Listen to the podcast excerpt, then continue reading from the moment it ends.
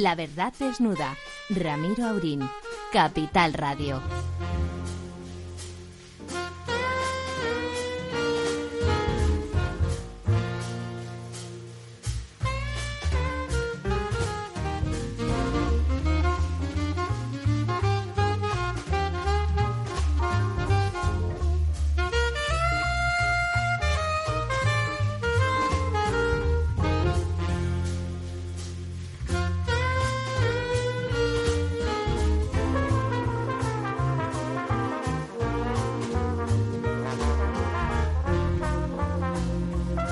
Buenas noches, amigas y amigos. Aquí estamos dispuestos a desnudar a la verdad, que ya no sabemos quién es, ni dónde está, ni dónde vive.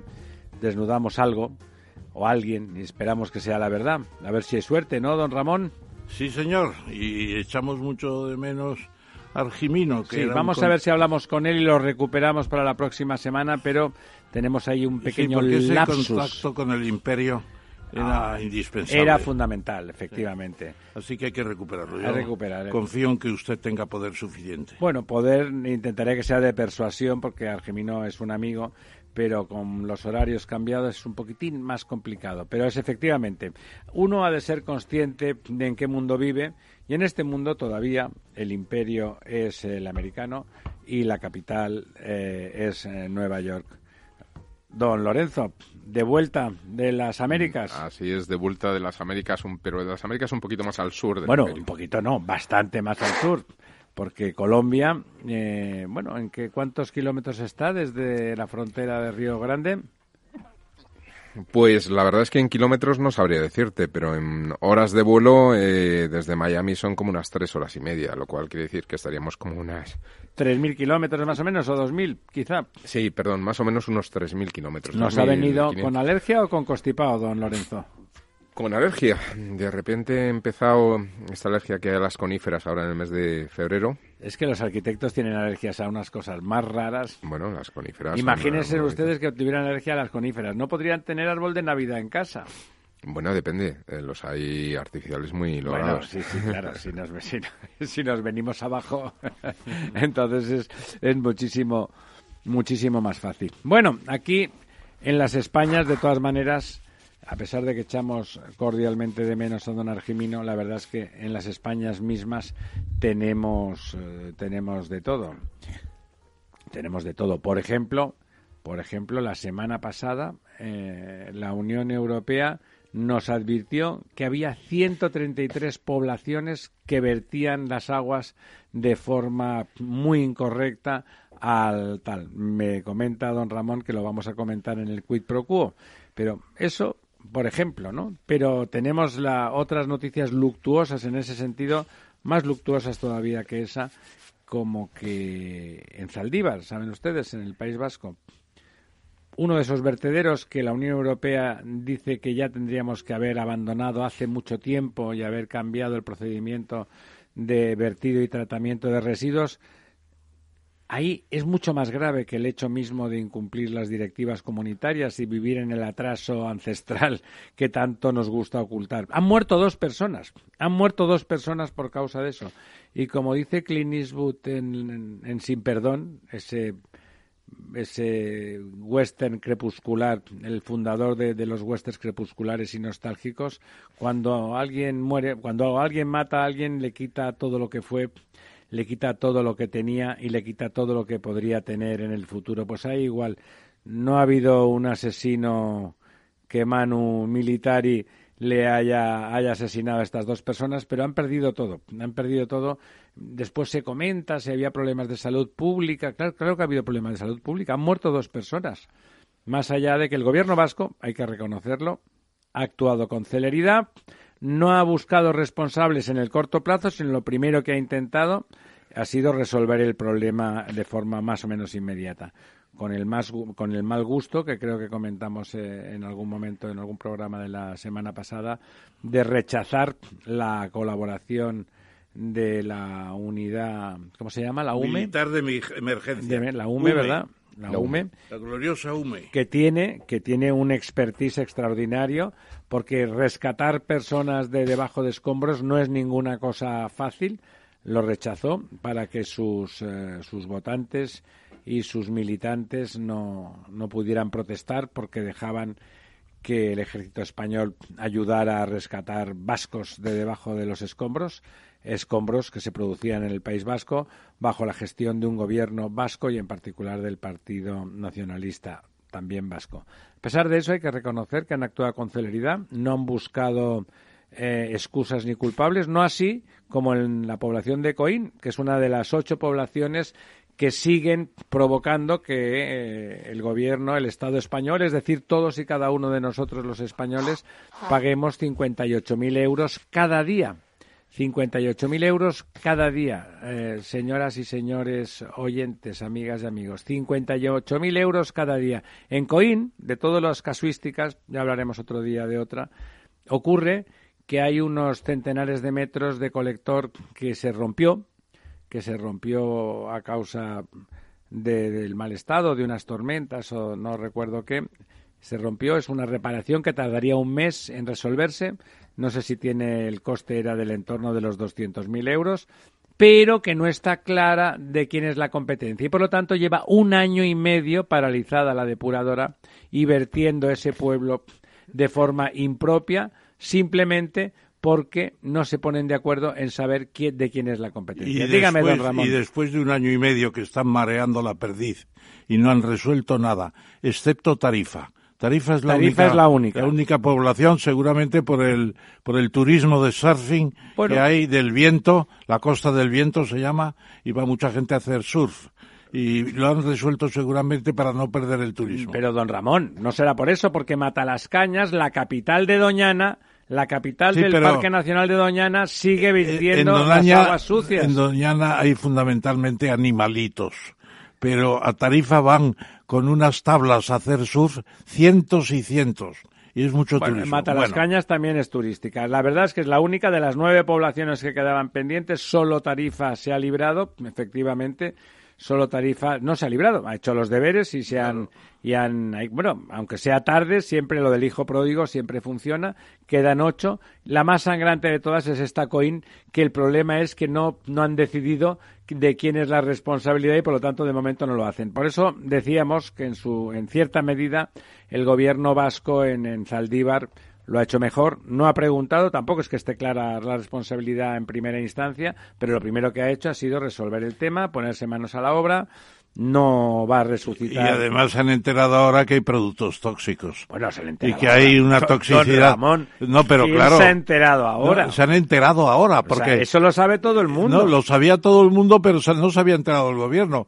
Y ha tenido que decretar una especie de suspensión de, de venta de los productos locales, de las huertas y demás, porque piensan que están contaminadas a través del aire. Finalmente, parece, Sí, que- parece que, han levantado la que prohibición. han levantado la veda y que no es tan grave la cosa como parecía desde el punto de vista de la toxicidad, pero insisto, el mal estado, las condiciones eh, impropias de ese vertedero que están antirecomendados en Europa por la, por la Unión, bueno, pues ha provocado la muerte de dos personas, insisto. Por encima de todo, ese tipo de circunstancias llevan a la desgracia. Dice, no, no es un problema de salud pública, perdone. Dos muertos es mucho más que un problema de salud pública. Don Lorenzo. No, y estaba pensando, fíjate en lo que has dicho antes de los 58.000 euros diarios, ¿no? O sea, un Cada día. Clink, clun, clink, clun, clink, clun. Esos son 21.170.000 euros anuales. Sí, sí.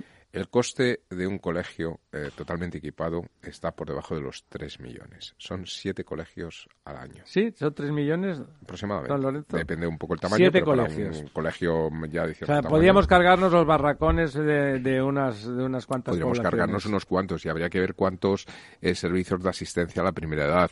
Estaba haciendo ahora un cálculo, son como más de 2.500 eh, pensiones anuales de, de, De jubilados estándar, ¿no? A estándar, a, digamos, a pensión media, ¿no? Es decir, que estamos hablando de, de- de- de- bueno, pues, eh, esto lo estamos pagando por una ineficiencia. No, no, una, negligencia. Negligencia, ¿no? no quería ser tan agresivo, pero... No, no es agresivo, don Lorenzo, es negligencia manifiesta. Hay gente que ha hecho los deberes, eh, hay que decir, la mayoría de los 17 pueblos originarios originales que provocaron la multa, el, el 80% eran, no, no, el 70 eran andaluces y ahora los que quedan, menos Gijón y una población en las Canarias, los otros seis de ocho, seis siguen siendo de la comunidad andaluza. Hay que recordar que la competencia es de la comunidad. Evidentemente, la responsabilidad no es del actual gobierno. La ¿eh? población de las Canarias es el Valle de Guimar. Exactamente. En Santa Cruz de Tenerife. En Santa Cruz de Tenerife, un sitio, un sitio hermoso y que también hacen eso mal. Pero bueno, eh, seis de seis de ocho insisto, no es achacable al actual gobierno andaluz, porque los otros se pasaron 40 años en el gobierno y no fueron capaces de, bueno, de resolver una cosa que técnicamente no tiene ningún secreto.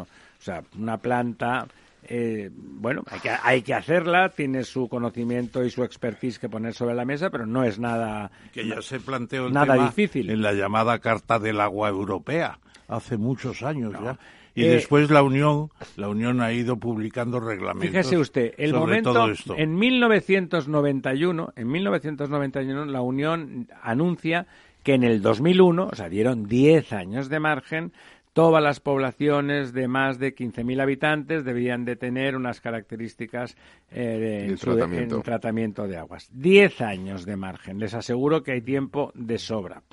Y además en aquel momento nosotros teníamos ingresos de la Unión Europea para hacer esas cosas muy importantes. En el 2001 no habíamos cumplido. En el 2011, 10 años después... 20 años desde el principio. 20 años desde el aviso, dicen que eso está muy mala la cosa y que qué va a pasar. En el 2013 se decide que nos van a que nos advierten de sanción, no se, se juzga, no sé qué. Mientras tanto, hasta el 2018 no se produce la sanción efectiva. En el momento de la sanción efectiva, después, fíjense ustedes, desde el 2001 hasta el 2018 habían pasado 17 años, todavía quedan 17 poblaciones grandes eh, por eh, donde la depuración no había llegado. Y llevamos pagados 63.510.000 euros.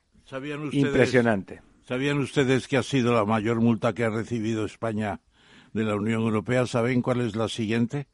También en el País Vasco. Hace ocho o diez años, no recuerdo exactamente la fecha, se impuso al gobierno vasco una multa de 30 millones por las vacaciones fiscales que dio el gobierno para implantación de industrias que venían bueno, de Bueno, sí, hizo una especie de zona franca. Claro y se, consideraba que era una ayuda ilegal. disfrazada ilegal bueno poco disfrazada. No no disfrazada porque venían las industrias se montaban y tal y la gente decía pues qué bien que no se enteraban de qué estaba pasando hasta que alguien lo denunció. Yo creo que fue la diputación de de La Rioja que se consideraba muy muy menoscabada claro, además estaba tan cerca que se le iban todos los propios industriales no tenían más que coger el coche para irse a trabajar al otro lado no Total, que, que en esas estamos. Menos mal que tenemos la Unión Europea, que hace de vez en cuando una buena. No, hombre, sí. hombre, la, unión, la, unión, para nosotros es fundamental. Para nosotros la Unión Europea ha sido tremendamente fundamental para que nos hayamos civilizado mínimamente. Ya lo dijo Ortega y Gasset. España el problema, Europa la, la solución. Qué, qué, visionario, ¿no, don Ramón Ortega? Hombre, y cuando dijo aquello de el problema de Cataluña, no se resolverá nunca. Hay que sobre hay que conllevarlo, conllevarlo. Hay que no, hay que, con, hay que so, eh, con, la, conllevarlo. sí. decía, Iba a decir sobre sobrellevarlo. No, era conllevarlo. conllevarlo. Eso sí, dijo Ortega y Gasset. Sí. Bueno, Ortega, la verdad es que fue extraordinariamente visionario, ¿no? Lo, lo he comentado algún día, me parece que estaba releyendo después de muchos años La rebelión de las masas. Parece escrito mañana. Parece escrito mañana. Es una crónica del populismo extraordinario, ¿no? Bueno, está, la, está la anécdota aquella famosa de cuando estuvo estudiando en Alemania, en los cursos de, Heidel, de, eh, Heidegger, que Heidegger siempre decía, a ver, aquel español que ha dicho todo antes que yo, porque parece ser que intervenía. Y decía, como yo ya había dicho eso... No, no, como yo ya había dicho, no, como yo ya he dejado escrito, que es peor. No, además, en cierto modo, la rebelión de las masas que yo creo se publicó el año 26 por ahí. 27, sí. 1927. es en, cierto modo es una respuesta a, a Spengler en su libro pesimista La decadencia de Occidente. Y él dice que Europa tiene que unirse para ser una gran potencia y, resolver los problemas europeos. Es el mejor manifiesto pro integración de Europa que se Totalmente, no es, es un libro también era muy defensor de la integración de España y Portugal, por ejemplo, ¿no? Eh, bueno, esos eran los iberismos. Sí, pero él, se apuntaba. Era un, racionalista, ¿no? Fundamentalmente.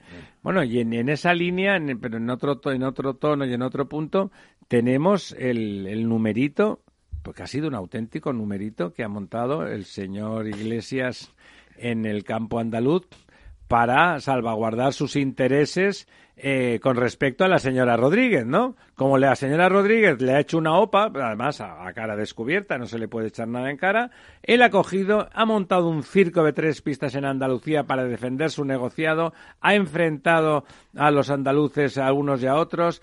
Cuando el señor Planas, que es un señor sensato, intentaba llegar a una mesa, ver cuál era el problema, ver qué se podía hacer en, al corto plazo, ver qué había que hacer en el medio y largo, Mire, yo creo aquí que somos bastante críticos con el señor Sánchez. El problema del campo no es culpa del señor Sánchez. El problema del campo es estructural ya hace muchos años. ¿Me permite usted? Le permito, don Ramón. Me permite. Está dirigido a don Pablo Iglesias. ¿eh? Se supone que los que estamos en esta mesa redonda del rey Arturo lo sabemos ya de sobra.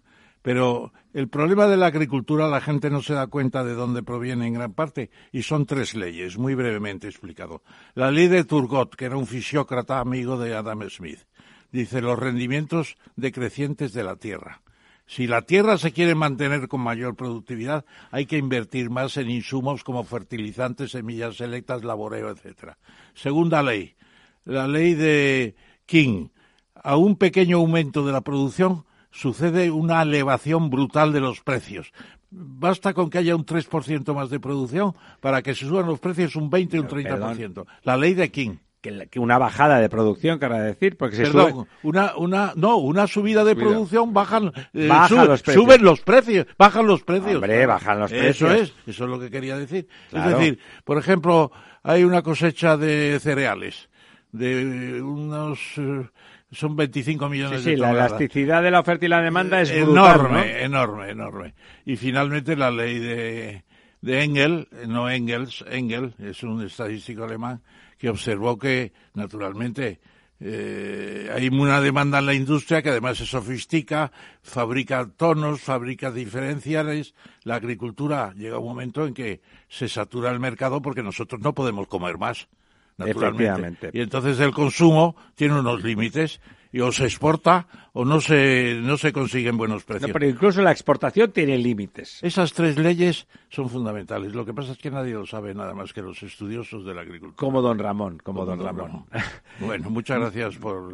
Bueno, más allá de eso, es verdad que los problemas, hay un, el tamaño de la explotación media en España es pequeño, es un tamaño realmente... Pero no tan pequeño como dijo usted el otro día. Eh, no fue el otro día, fue charlando... Eh, dijo usted cinco hectáreas, cinco hectáreas tenemos unos 20 millones de hectáreas cultivadas y 800.000 agricultores. Tenemos 750.000 agricultores. 800.000, bueno, con Tengo los datos, don las señoras que recogen la fresa en... Eso no son españoles. que son ya, ya, sabe usted que no son españoles esos. Son 800.000, bueno, da lo mismo, 780. 750. entonces, eh, no todos son propietarios, ni mucho menos. hombre, claro que no. Entonces divida usted eso por la mitad y salen eso pues a unos unas veintitantas hectáreas por y además sí no la media la media no son cinco pero había muchas mire tengo por aquí los datos que si Dios quiere igual hasta los encuentro eh, quién es el campo español y luego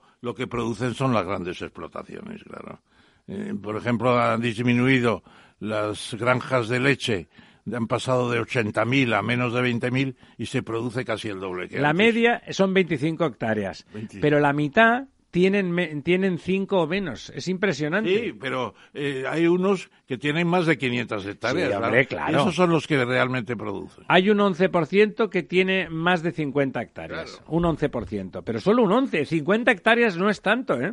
50 hectáreas es poquísimo. Es poco. Es medio retiro, Parque del No, Retiro. es poquito, por lo tanto tenemos una estructura eh, mala. Es una la- en, en- Europa, Francia, Inglaterra, Alemania, las medias son mucho más altas, mucho También más. la Además, es distinta. don ¿eh? Ramiro, Claro, sabe usted perfectamente que teniendo en regadío 3 millones y medio de hectáreas, que sobre 20 millones de cultivos más o menos, es 15, un... ¿cuánto? 15, 15%. 15%. Bueno, has dicho 3,5, es el 17. 70% de la producción final agraria.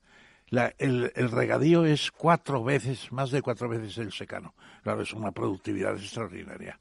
claro, claro. La Eh, ¿Qué, productividad- qué nos queda fuera del regadío? Los, los, Los cereales. Los cereales y cuatro cosas. Las, Y una parte de la aceituna, una parte. ¿eh? Leguminosas. Porque últimamente también se hace aceituna con, con y, regadío. y la viticultura igual, también mucho regadío ya. Pero fíjese, más allá de eso hay problemas. De golpe ha habido dos años pésimos, ha habido unas cosechas horrorosas.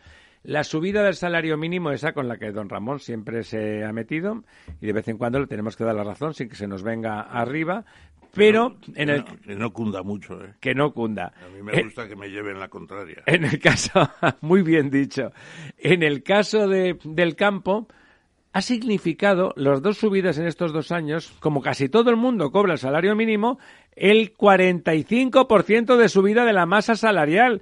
Eso no hay sector que lo soporte, claro. Es el único sector en el que ha pasado eso. Es el único de, ese- de esa dimensión. Pero el 45% de la masa salarial, eso sumado, no ha sido lo único, pero sumado a dos cosechas horrorosas, a los, a los arreglos que ha llegado la Unión Europea con terceros países y a, los, a, la política arancelaria esa global proteccionista, ha llevado al límite de la sostenibilidad económica a muchas Y aquí explotaciones. este señor, que se llama don Lorenzo, Sí. explicará lo que son los terms of trade. Es decir, los precios que percibe el agricultor y los precios que tiene que pagar por la maquinaria. Claro, claro, Por los arreglos, claro, claro. por las, Los costes, los fertilizantes, los costes. los eh, fungicidas, todo lo que tiene que comprar, que suben los precios indefinidamente. Y los agrícolas están como hace 20 años, porque hay mucha competencia. Entonces, Porque hay exceso de los- oferta. Usted los- lo ha dicho. no, la demanda está limitada, por lo tanto, cuando hay exceso de oferta, el precio los se precios hunde, ¿no? caen, caen. Se hunden, no caen, se caen, hunden. Se hunden, se hunden. Bueno, en ese, ¿quieres decir algo? Lorenzo? No, que no solamente hay exceso de Los oferta, terms sino también... Sí, pero que no solamente es una cuestión de exceso de oferta, que también, sino que también hay una invasión eh, del mercado natural, que es el mercado europeo, por parte de otros jugadores, de otros players, ¿no? Es Porque decir, les dejamos entrar, claro. Bueno, bien, eh, también es que el coste que uno puede analizar de lo que es la política agraria común es decir, habría que- Desarrollo rural al mismo tiempo. Es que lo- la política agraria Claro, no lo se puede olvidar. esto, Esa lo España que pasa es que vacía. esto, esto es un tanto complejo, ¿no? Es Hombre, decir, muy complejo. ¿eh? Claro, eh, al- eh, en principio uno tiene que plantearse dónde queremos estar y qué es lo que queremos ser. Entonces, a partir de ahí, eh, porque claro, el problema del campo en España es un problema básicamente de producto eh, de commodity, ¿no? Es decir, de, de producto al granel. Pero cuando se desarrolla eh, producto de valor añadido como producto transformado desde ese producto primario, empieza a haber otras posibilidades al campo. Yo creo que España eh, lleva un retraso histórico, aunque también pienso que en los últimos años ha habido un esfuerzo muy grande precisamente en desarrollar ese elemento de valor añadido. Pero vamos a ver, yo recuerdo eh, cuando estudiaba historia económica en la universidad, etcétera, que siempre nos contaban la historia esa de que vendíamos las lanas en Inglaterra y comprábamos los, los, los tejidos ya elaborados, ¿no? Entonces, Sí. bueno, pues claro, España es uno de los mayores productores es el mayor, eh, en un caso es el mayor productor del mundo, pero con muchísima diferencia, por ejemplo, de aceite de oliva. Sí, de Y- aceituna. Y, y, sin embargo tú vas por Estados Unidos y no ves... Todo es italiano. Todo es italiano. O- otra cosa es que los italianos, claro, porque si no incumplirían la ley, lo que ponen es producto de Europa, porque lo que hacen es que lo compran en España y lo venden y lo etiquetan ellos. Y te lo están vendiendo a botellitas de medio litro por 14 euros, ¿no? O 14 dólares. Es decir, que hay alguien que, que sabe hacer el elemento de valor añadido. Y parece ser que aquí, pues hay un problema en esa, aunque insisto que en los últimos años ha habido una mejora tremenda. Sí, pero que, que no, no es capaz de cubrir toda la producción y que todavía tenemos que dejarla cubrir por, estoy pensando en los vinos, es decir, a nadie se le escapa que desde hace ya mm, muchísimos años, incluso me atrevería a decir más de un, a- más de un siglo, que, que mucho vino francés viene de uva española, viene uva de la, Ma- de la Mancha, que se traslada. Y el Jumilla iba a producción eso, para eso es lo que se llama los eh, vinateros llaman los graneles. Lo, claro. Los graneles que son vinos que no se embotellan Y se van a- meten en, en se grandes les pone tanques, con la madre de Claro, otro grandes está. tanques e incluso en barcos enteros. Por ejemplo, para Rusia salen del puerto de Valencia Pero, Ramón, barcos vinateros Pero totalmente Ramón, llenos y no, de, de y, no, y no sería el esfuerzo de salvar al campo intentar incorporar Sí, pero, determinado valor añadido. pero eso es un proceso difícil. No, no, Bueno, yo no digo que sea fácil, Félix sí- Solís, Félix Solís, que es el mayor vinatero de España en cantidad, pues él ha dicho, yo no vendo graneles. Yo lo embotello todo y vende más de un millón de hectolitros. No, si, a ver, El si cambio, si Ramón, si cambio en España ha habido un cambio radical y brutal durante los últimos 40 años o 50 años. Pero eh, yo lo que quiero decir es que es posible que un mercado de uva a granel no permita pagar salarios mínimos de 900 No, de vino a euros. granel, de vino. Bueno, de vino a granel. Pero eh, eh, un producto de vino sofisticado de 40 euros la botella. Que hay muchos vinos así en España también. pero ya, en, ¿no? en proporción con respecto a toda la producción No, es claro, todavía claro. mínimo. Pero quiere decir que ese vino sí que permite pagar esos salarios y a lo mejor mayores, ¿no? No, fíjese que usted, don Lorenzo, final- que, en el, que en el ámbito de la viticultura no hay no es la zona más problemática. ¿eh? No, pero porque se ha- es, es donde más se ha avanzado. Pero bueno, eh, hay muchos factores, no sé, yo estoy pensando, yo recuerdo que Bueno, hay emprendedores. concentración, concentración de oferta. Las grandes cooperativas que agrupan producción y por lo tanto concentran oferta. Eso todavía no pasa de una forma significativa en España. Hay, hay algunas buenas grandes cooperativas, pero hay pocas comparativamente Hay, con los- hay bastantes, sobre todo en Pocas, la- pocas. en, la, Hay, en la hay. Mancha, en la Mancha, en Aragón, en algún sitio más. Yo me quedo sorprendido, si me lo hay permitís. muchas, hay yo me quedo sorprendido, si me lo permitís, Se lo ante determinadas Sorpréndase. situaciones. Y ojo, que en este caso, en este ejemplo que voy a poner, yo entiendo que hay unos costes de transporte que, que eso repercute, ¿no? Pero claro, cuando uno eh, está en un supermercado en Irlanda y ve que las fresas irlandesas. eh, irlandesas hechas allí. Sí, sí, o sea, cultivadas en Irlanda, porque allí los productos nacionales les ponen como un sellito de producto irlandés. Bueno, no, le ponen como un escudito, un sello de estos de producto de irlandés, Esto es irlandés, esto es sí. irlandés o lo que sea, pues que, en fin, el como para promover de alguna El manera. nacionalismo alimenti- Bueno, alimenticio. eh, como o quieras, ¿no? alimentario. Pero claro, el hecho, el hecho de que allí con unos salarios mínimos de más de 1.500 euros al mes, eh, la fresa finalmente en el mostrador esté eh, como un 30% más barato que la fresa española, pues, pues, pues bueno, uno se cuestiona que si el ¿Por qué será, transporte no? realmente cuesta tanto, ¿no? No, no lo sé. Entonces, claro, cuando uno empieza a ver que, que toman tomates, y no estoy hablando de calidad, ¿eh? son mucho mejores las fresas españolas, pero Sí, ¿no? yo personalmente creo que sí, ¿no? Pero bueno, al margen de eso, eh, pero cuando uno ve tomates eh, que vienen de Bélgica, que yo ni sabía que en Bélgica se cultivaban tomates, Son de invernadero. De eso O no de- lo saben sí, ni sí, los ya, ya, ya, belgas. pero que- no lo saben ni los belgas porque no se los comen. o de Holanda, ¿no? O, o que, o que puedes comprar cebollas holandesas eh, donde el salario mínimo es significativamente superior al de España, eh, más baratas que eh, eh, A lo cebollas mejor son mucho españolas, más ¿no? malas, ¿eh? Eh, bueno, No, no, no, no, son malas, no, no. tampoco yo descartaría, ¿no? O los holandeses y los israelíes son los dueños de las semillas de casi todo. Bueno, eh, en cualquier caso, uno eh, debe de pensar que quizá el mercado del campo en España necesite un, un estudio muy en profundidad. Sí, totalmente, profundidad, estamos de ¿no? acuerdo con eso. Para ver exactamente toda la cadena y cuáles ¿Dónde son está los... el problema, no? ¿Dónde está el problema? Punto uno. Eh, punto dos. Yo creo que debe haber políticas por parte de, de- de los gobiernos, en lugar de, de bajar las peonadas y estas cosas, estas políticas de subvención, que yo soy muy contrario a ello, en tratar de generar valor en O sea, el campo. Solamente España con es un 20 país jornadas trabajadas tienes derecho al paro. Ya, por eso. Yo Bueno. creo que lo que sí que habría es que pensar España tiene un potencial, eh, por una cuestión, viene dado, es decir, no hemos hecho nada, simplemente tenemos un clima maravilloso y, y permite unos cultivos espléndidos. Yo creo que hay que intentar incentivar ese elemento de valor añadido. Es decir, yo hasta eh, relativamente poco eh, me entero que el, el mayor productor de trufa del mundo es España. Navarra. Bueno, Y en Navarra y Teruel, Teruel. y Teruel. Pero, pero quiero decir que siempre me habían vendido la trufa como producto italiano o francés, ¿no? Sí, sí. Entonces, claro, uno empieza a pensar, oye, aquí pasa algo. Alguien, Te- en- alguien fallará. En Teruel está muy bueno la, esa, trufa. Don Ramón quería decir una Sí, yo cosa. les voy a exponer una tesis que no comparto ¿Pero enteramente. tesis suya o plagiada? No, no, no, plagiado yo no plagio nada. Yo siempre cito de dónde proceden las Entre fuentes. comillado o sin comillas. Siempre, a pie de página y la página exacta. Es por fastidiar, Claro, Ramón. no, es la cortesía científica, es que hay No, que hombre. citar de dónde extraes Por todo. supuesto. Bueno, entonces, eh, lo que yo les quería decir es primero que la trufa, efectivamente, cuando se hace la valoración de la renta agraria en, en Navarra, resulta que de la trufa y de las setas y hongos en general, se, se gana más que con la madera de los bosques de Navarra, que son impresionantes. Sí, claro, es que tiene mucho valor añadido. porque tiene mucho valor añadido y además está además sale allí y como- está, está como una regulada, seta. Está regulada la producción, porque en Soria llega una banda, eh, en el sentido numérico, sin ningún elemento peyorativo, de rumanos con unas cestas y arrasan y se llevan todo. Perdona, ¿y por qué no peyorativo? O sea, llegan y arrasan No, cuando no, los... Cuando los hasta, no- hasta que aparece la Guardia Civil, el, el Seprona, que son los de la naturaleza, y les confisca porque no tienen permiso. Pues eso, pues es una banda, por lo tanto, si lo hacen sin permiso, por lo tanto están robando esas setas, esos níscalos habitualmente, que es lo que hay en Soria, por ejemplo, ¿verdad? Y en Navarra de todo, en Navarra hay absolutamente de todo. Oye, tipo en Extremadura es impresionante las variedades de setas que hay. Ah, Están, claro, están ahí las amanitas, los boletus, Va, es, es- es alucinante. la es cierto, manita, más de 100 todo, variedades. La manita cesárea. la cesárea, sí, porque la muscaria es... Es, es total- venenosa.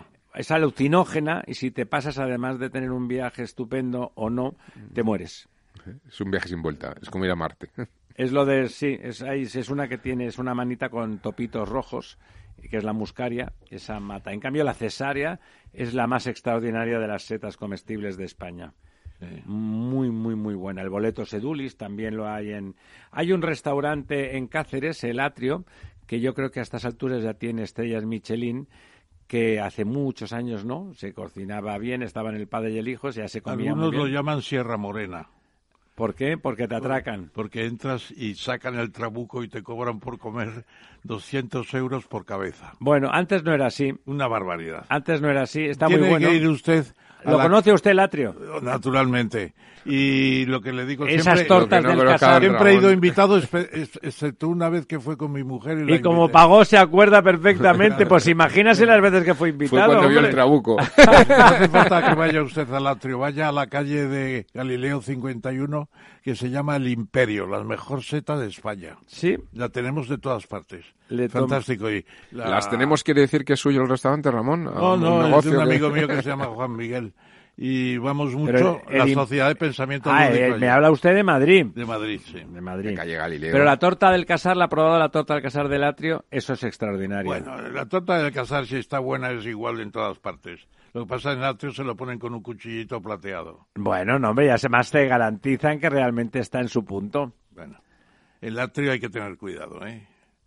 Yo la verdad es que la- la- las es- últimas veces hace ya tiempo ya tenía estrella, ya era más caro, pero no estaba en 200 pavos todavía por... Por A mí me costó Cabeza. tres- 300 y pico euros invitar a mi señora un día. Una cosa pero usted también comió, ¿no?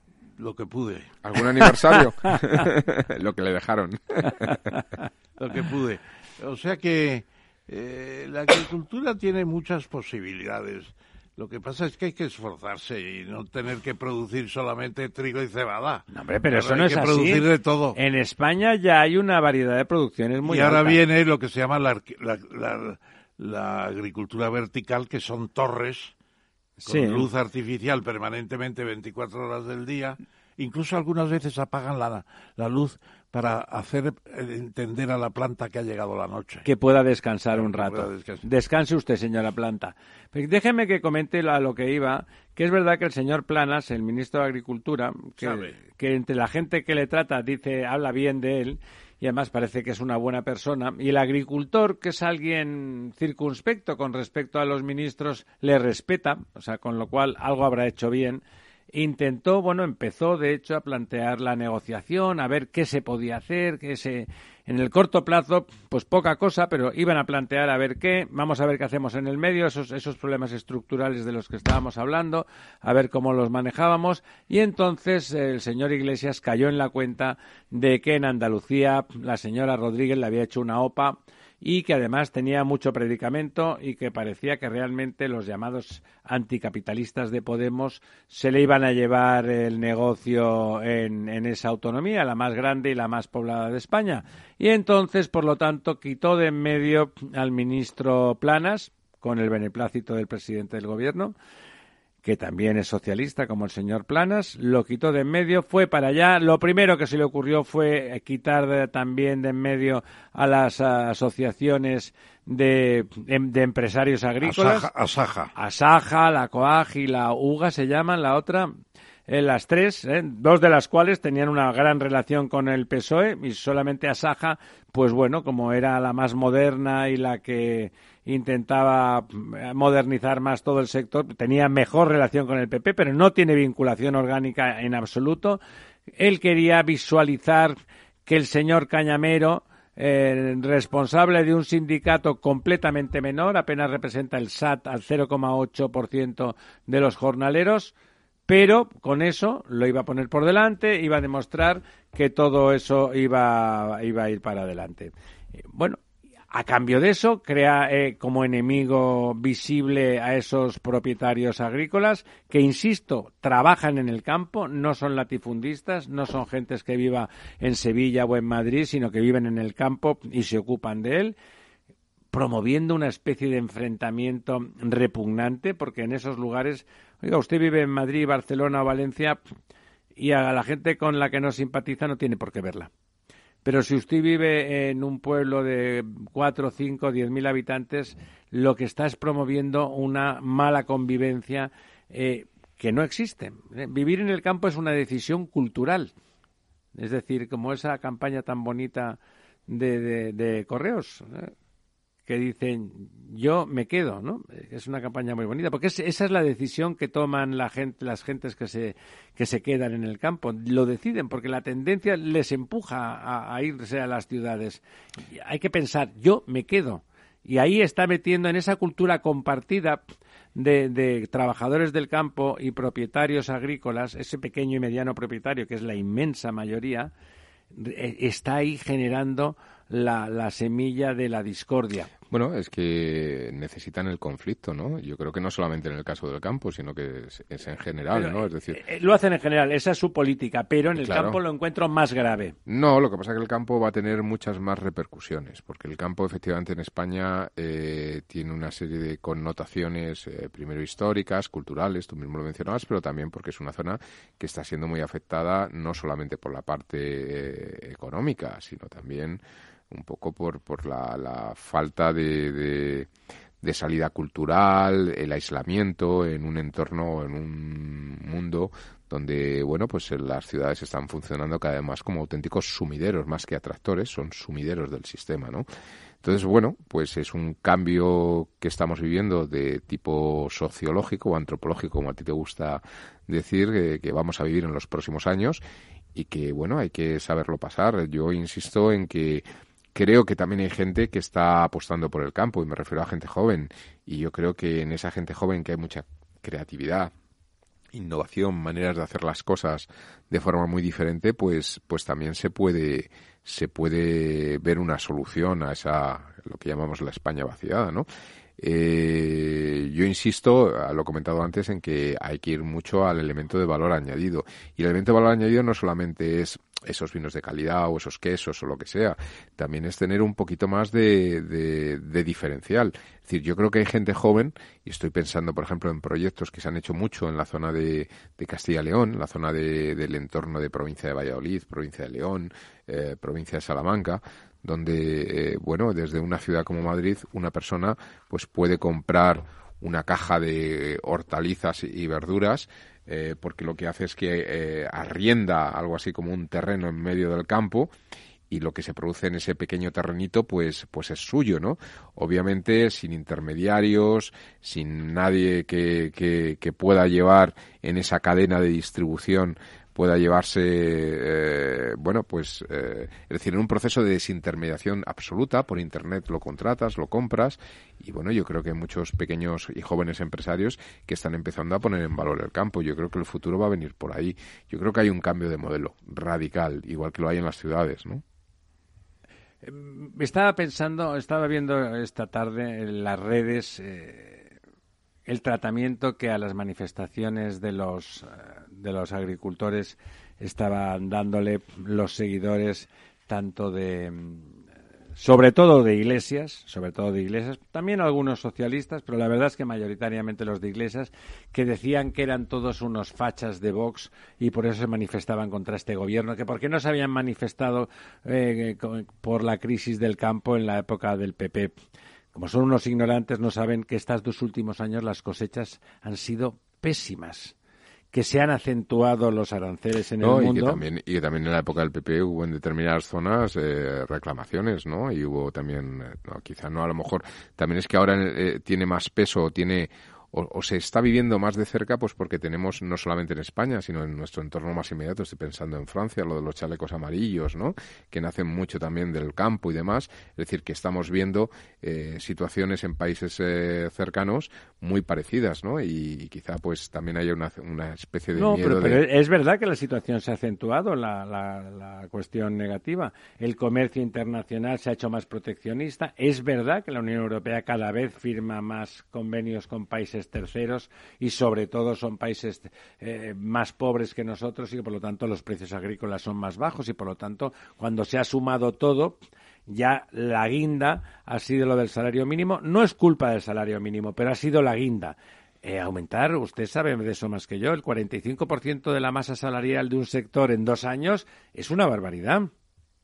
Bueno, no tengo yo tan claro que se haya producido ese 45 como dices en dos años, ¿no? Es decir, Ten en cuenta que prácticamente todos los trabajadores eh, por cuenta ajena cobraban el salario mínimo en el campo. Sí, bueno, pero el salario mínimo estaba hasta hace muy poco en 800 y pico. Y ahora está, en 950, ¿no? Entonces. No, no está, está, estaba en 700 y pico. Pero no hace dos años. Yo creo que eso, la subida que hubo de 900 venía desde 800 y pico.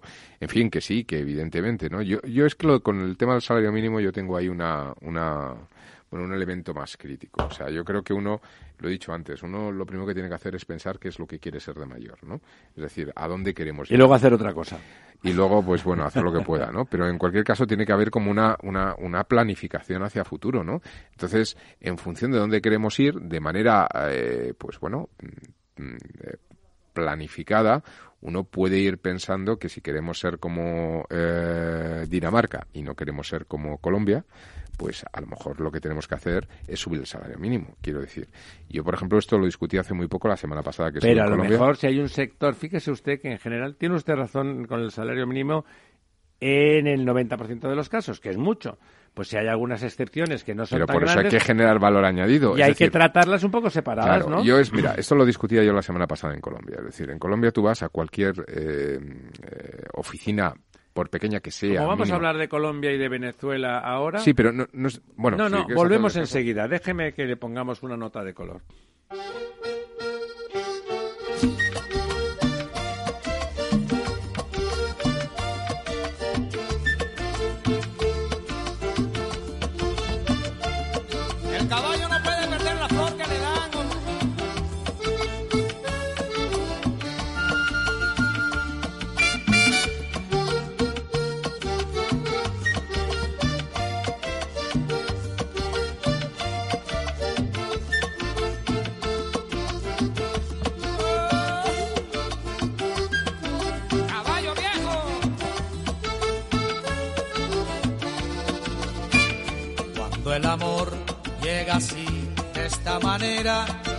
Uno no se da ni cuenta.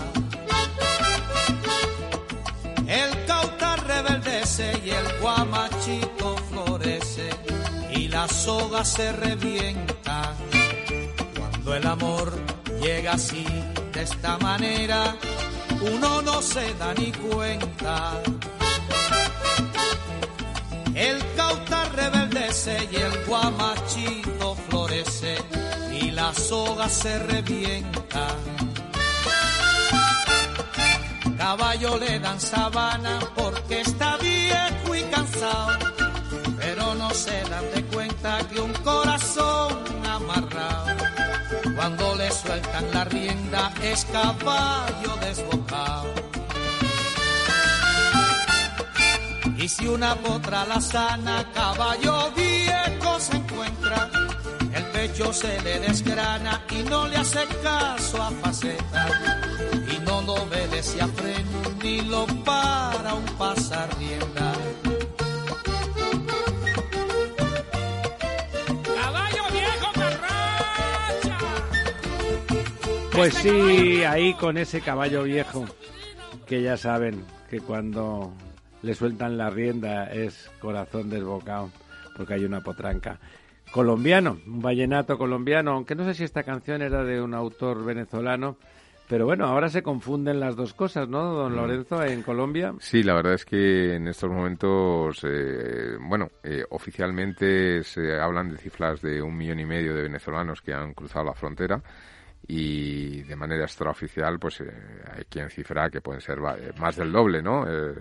Eh, tres millones o cuatro millones y se ve, Qué se ve por las calles, se ven por todas partes y además en unas imágenes un poquito, bueno, pues lamentables, ¿no? Da pena, ¿no? Porque ves gente joven con niños muy pequeños en las En la calle, calles, ¿no? pidiendo y sí, o sea, se ve por todas partes y eso los que no delinquen porque pues, bueno, pues porque ya, se han incrementado mucho también las tasas de delincuencia, obviamente es gente eh, que, que- que trata de buscarse la vida nada, como claro, puede, no ¿no? tiene nada y luego también que lo que rumorean allí es que eh, el gobierno de Maduro había liberado a mucha gente de las cárceles y estos habían cruzado la frontera.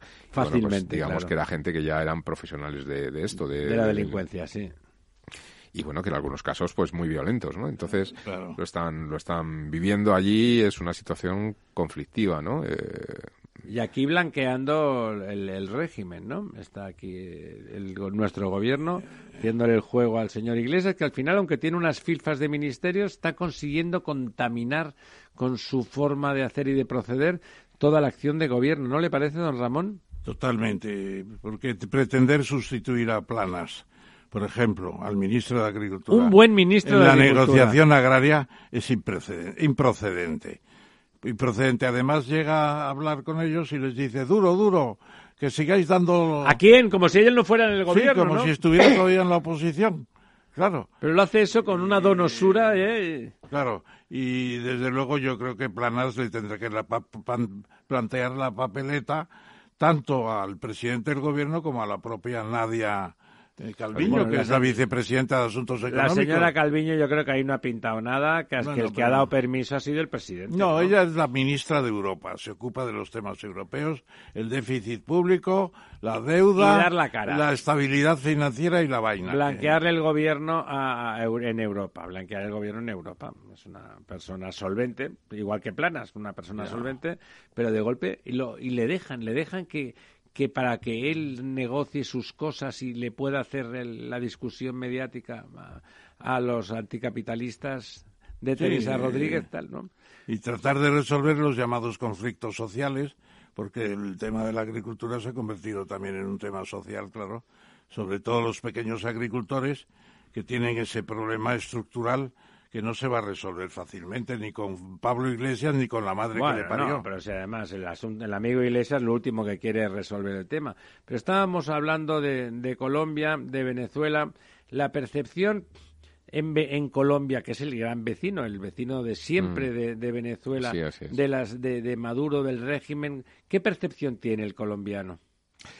Bueno, pues yo creo que ha pasado por muchas etapas, ¿no? Pero en este momento eh, yo creo que lo ven un régimen totalmente agónico y con, yo creo que se sienten como muy eh, preocupados y, y un tanto ah, con lástima eh, del pueblo, Todas esas del pueblo pobres colombiano, gentes ¿no? que vienen de un país que es potencialmente riquísimo, Riquísimo. donde aquí se le hace se le hace el aplauso y la ola no un ministro cualquiera, una ministra rechazada y repudiada por la Unión Europea, se blanquea un régimen de lo peor que hay actualmente en el mundo, que está provocando un éxodo de su población que, que, que va a la miseria y al destierro prácticamente.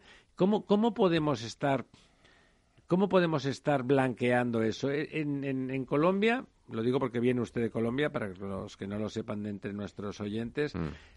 ¿Se conoce la posición española es ambigua y un tanto rarita? Sí, en España se sigue muchísimo, o sea, en Colombia se sigue muchísimo España, muchísimo más de lo que nosotros pensamos aquí. Es decir, ahí yo Se creo... sabe lo que pasa. Sí, sí, en no, no, y, se sigue, y, y de hecho te comentan, ¿no? Joder, sí que os dais en los, en los, en los, en el Parlamento, ¿no? En los debates de los políticos y tal, ellos lo viven de una manera mucho más suave y tal, ¿no? Y se sigue mucho y efectivamente es uno de los temas que ha sorprendido muchísimo, una barbaridad. Don Ramón. Por ejemplo, yo le quería preguntar, ¿qué tal marcha Duque, el nuevo presidente, bueno, nuevo ya de más de un año?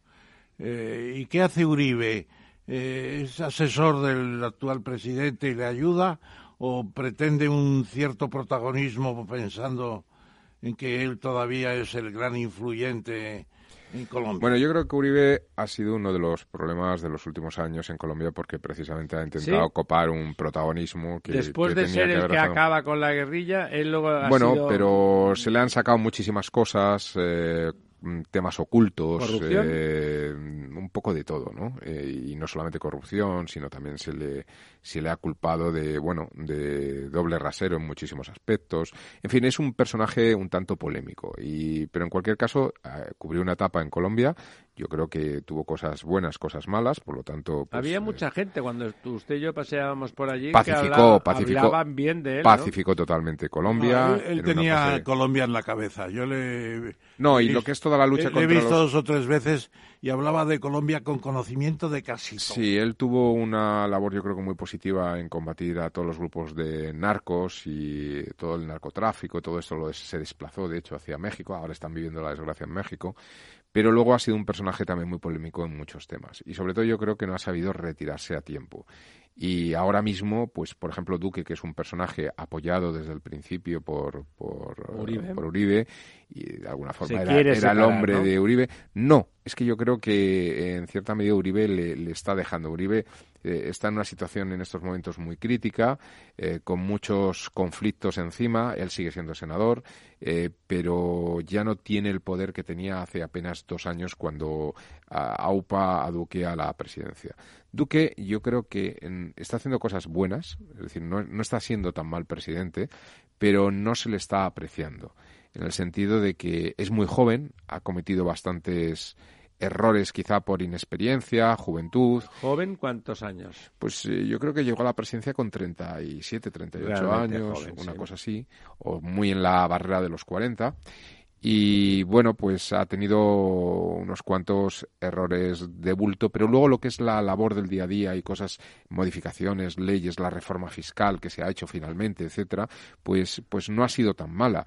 Y la gente que tiene un poquito más de criterio en el país, pues no lo ve mal, ¿no? Eh, Él, ve- quer- él querrá desprenderse de tanta influencia de Uribe. Y él tenía mucha fama de derechona, ¿no? La Sí, pero no, pero no, no, no creo que haya sido tanto el querer, aunque él obviamente como cualquier eh, autonomía, ha querido un poquito de, de tener su propio criterio. No, yo creo que simplemente los problemas en torno a la figura de Uribe han crecido tanto que al final eh, se ha sentido en parte un, un poco huérfano, ¿no? Eh, luego hay un elemento que también eh, yo creo que es bastante discutible en el proceso democrático de Colombia y es que Santos en su último mandato, pese a que él fue reelegido mm, y por tanto tuvo dos mandatos, que era el límite que había en Colombia, pues modificó la constitución para que los presidentes no pudieran ser reelegidos. Entonces Duque ya no puede ir a la reelección. Y eso, pues... Santos también entró en la corrupción de la gran constructora brasileña Odebrecht. Eh, bueno, también se le ha salpicado. La. Odebrecht ha contaminado a toda la política. Bueno, allí el problema es que no solamente es ese caso, ¿no? El problema es que son Hay países más. donde la corrupción eh, pues llega a muchas, much- muchos escalones de la administración, ¿no? Y, y eso que luego ves las noticias y de alguna forma se están tomando medidas, hay mucha gente en la cárcel, es decir, que, que realmente eh, los fiscales, jueces están en una actitud eh, un poco combativa contra el tema de la corrupción. Odebrecht. Odebrecht, sí. Odebrecht, Y- sí. pero pero bueno es, es un tema que, que, que se lleva lastrando ¿no? ahora en estos momentos por ejemplo eh, en las últimas elecciones que son las locales quien ha arrasado o quien ha conseguido la mayoría de los de los municipios ha sido el movimiento del Partido Verde que era bueno una, una novedad aunque está en- en- encuadrado ideológicamente en una especie de izquierda, pero es una izquierda muy subgéneris, eh, con esta especie de principios eh, ecologistas, y bueno, pues ha conseguido las principales eh, alcaldías. Y de hecho, ¿A usted le suena la Villa Verde de Leiva? sí, claro, es de las proximidades de, de Bogotá, un lugar muy bonito. Y además es un centro de estudios ecológicos. Allí Bueno, estaba es que hay una- Margarita. Hay una, riqueza en Colombia, una Margarita de riqueza Botero, biológica brutal. que no sé si seguirá moviendo, era una líder ecologista, a mí me invitó a visitar la Villa Verde de Leiva y no sé si estará todavía en el tinglado, pero efectivamente es, es bueno que el Partido Verde haya, haya tomado Bueno, y hay un personaje que no es muy, no, no tiene mucho carisma, pero que fue un buen alcalde en su momento de Medellín, un buen gobernador de Antioquia, que es la región de que engloba Antioquia, Medi- Antioquia. Antioquia, que es la región, digamos, empresarial, que engloba un poco toda la parte de, de Medellín, eh, que es eh, Fajardo, que parece ser que está muy bien posicionado en estos momentos de cara a la presidencia, cuando son las elecciones, pero le falta carisma. Yo creo que a Duque también le falta carisma. Es- ¿Va a afectar en la percepción de, o en la influencia en el voto esos millones de venezolanos que están alterando la vida cotidiana de los colombianos? Sin duda, es un problema muy, muy grave, ¿no? Porque además, En Ecuador y en, y en Perú, por ejemplo, se- se- son un problema real, ¿no? no, no, y en, en- en Colombia es un problema Claro, absoluto. Es decir, más, claro. la violencia ha crecido muchísimo. eh, Es como el problema de los nicaragüenses en Costa Rica. Sí, pero es que aquí estamos hablando de millones.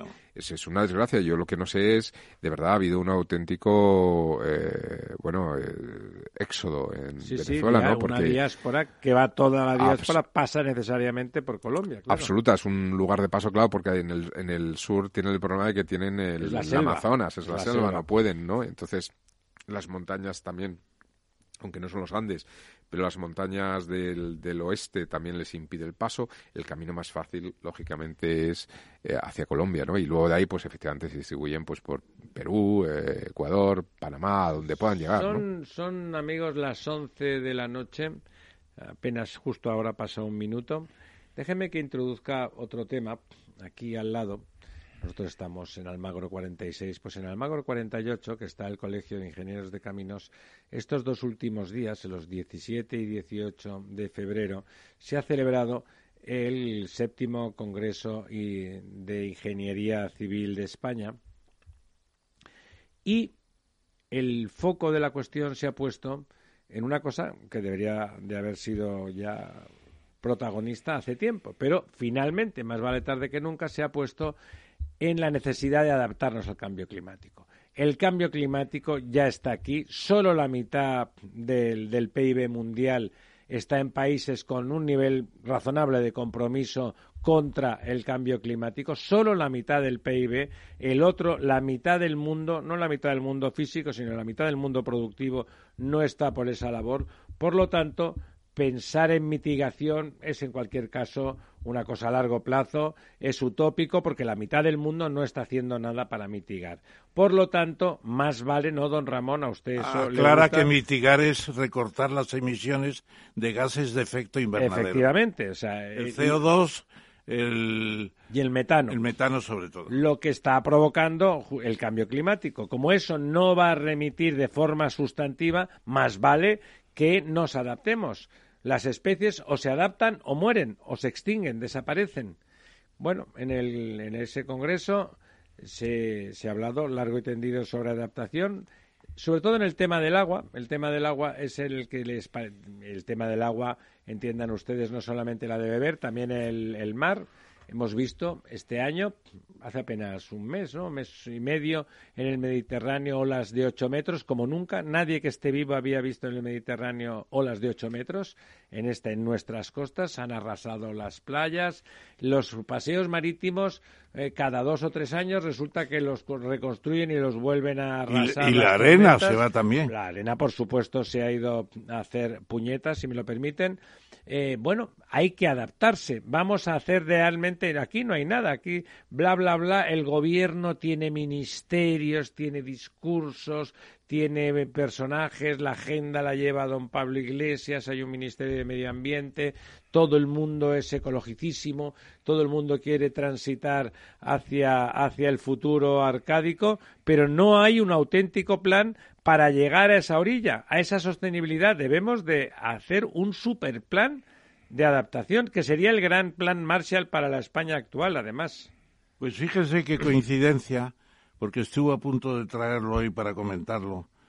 Eh, pensando a largo plazo, los holandeses y los noruegos tienen la idea, porque claro, eh, toda Europa del Norte es una gran llanura. Sí, es muy inundable. Desde el norte de Francia hasta, hasta Rusia. Y eso se va a inundar. O podría y, inundarse. Y luego las ciudades bálticas, la población de, de Suecia, Noruega, eh, los bálticos, etcétera, están en el mar. Bueno, pues hay un proyecto ya planteado que va, quieren construir un dique desde eh, Noruega hasta Escocia y otro Hasta dique. Escocia. Espere, espere. Y otro dique desde eh, Cornualles en Inglaterra hasta eh, Bretaña. Pero eso es tremendo. Es tremendo, pero dicen que no hay otra salvación. Es lo mismo a gran escala que han hecho los holandeses, Pero, que tienen perdone, un don 40% de su territorio por debajo del nivel del mar. A una escala tremenda. Pero sí, pero es lo mismo que han hecho los Pero holandeses. usted lo ve viable. Yo no, no le diría que eso lo veo tan Tremendo, viable. tremendo. Hombre, el Y- tramo de Cornualles a la Bretaña podría ser, pero el de Noruega No, no, no, a por las Islas Seldan mm, tienen un par de archipiélagos eh, de Escocia y piensan que, que habrá que hacerlo porque si no esa civilización con, con 10 metros desaparece. Hombre, tampoco va a ser los 10 metros en este siglo seguramente, pero quién sabe, porque se está acelerando Se está todo. acelerando mucho, ¿eh? Porque el total de, las, de los hielos de la Antártida y de Groenlandia y los glaciares terrenos se calcula que serían por lo menos 50 metros. Fíjese que la, la zona, la, la Groenlandia ya ha empezado, el permafrost, lo hemos hablado en algún momento, ya está empezando a descongelarse, pero en la Antártida estábamos, entre comillas, tranquilos porque no parecía que allí el cambio climático está, estuviera haciendo efectivo. En cambio, ahora ya sí, una parte no, hay una parte que se mantiene incluso más fría, pero la otra está a marchas forzadas y en aumentando de términos temperatura. netos se está perdiendo hielo en la Antártida. No, perdona. Este verano, digo, perdón, este verano, este verano antártico, sí, este, este mes, hace apenas unos días, hace pocos días, cuatro o cinco días, se produjo la mayor temperatura nunca registrada 20 en la grados. Antártica, prácticamente 20 grados. No llegó, pero prácticamente 20 grados.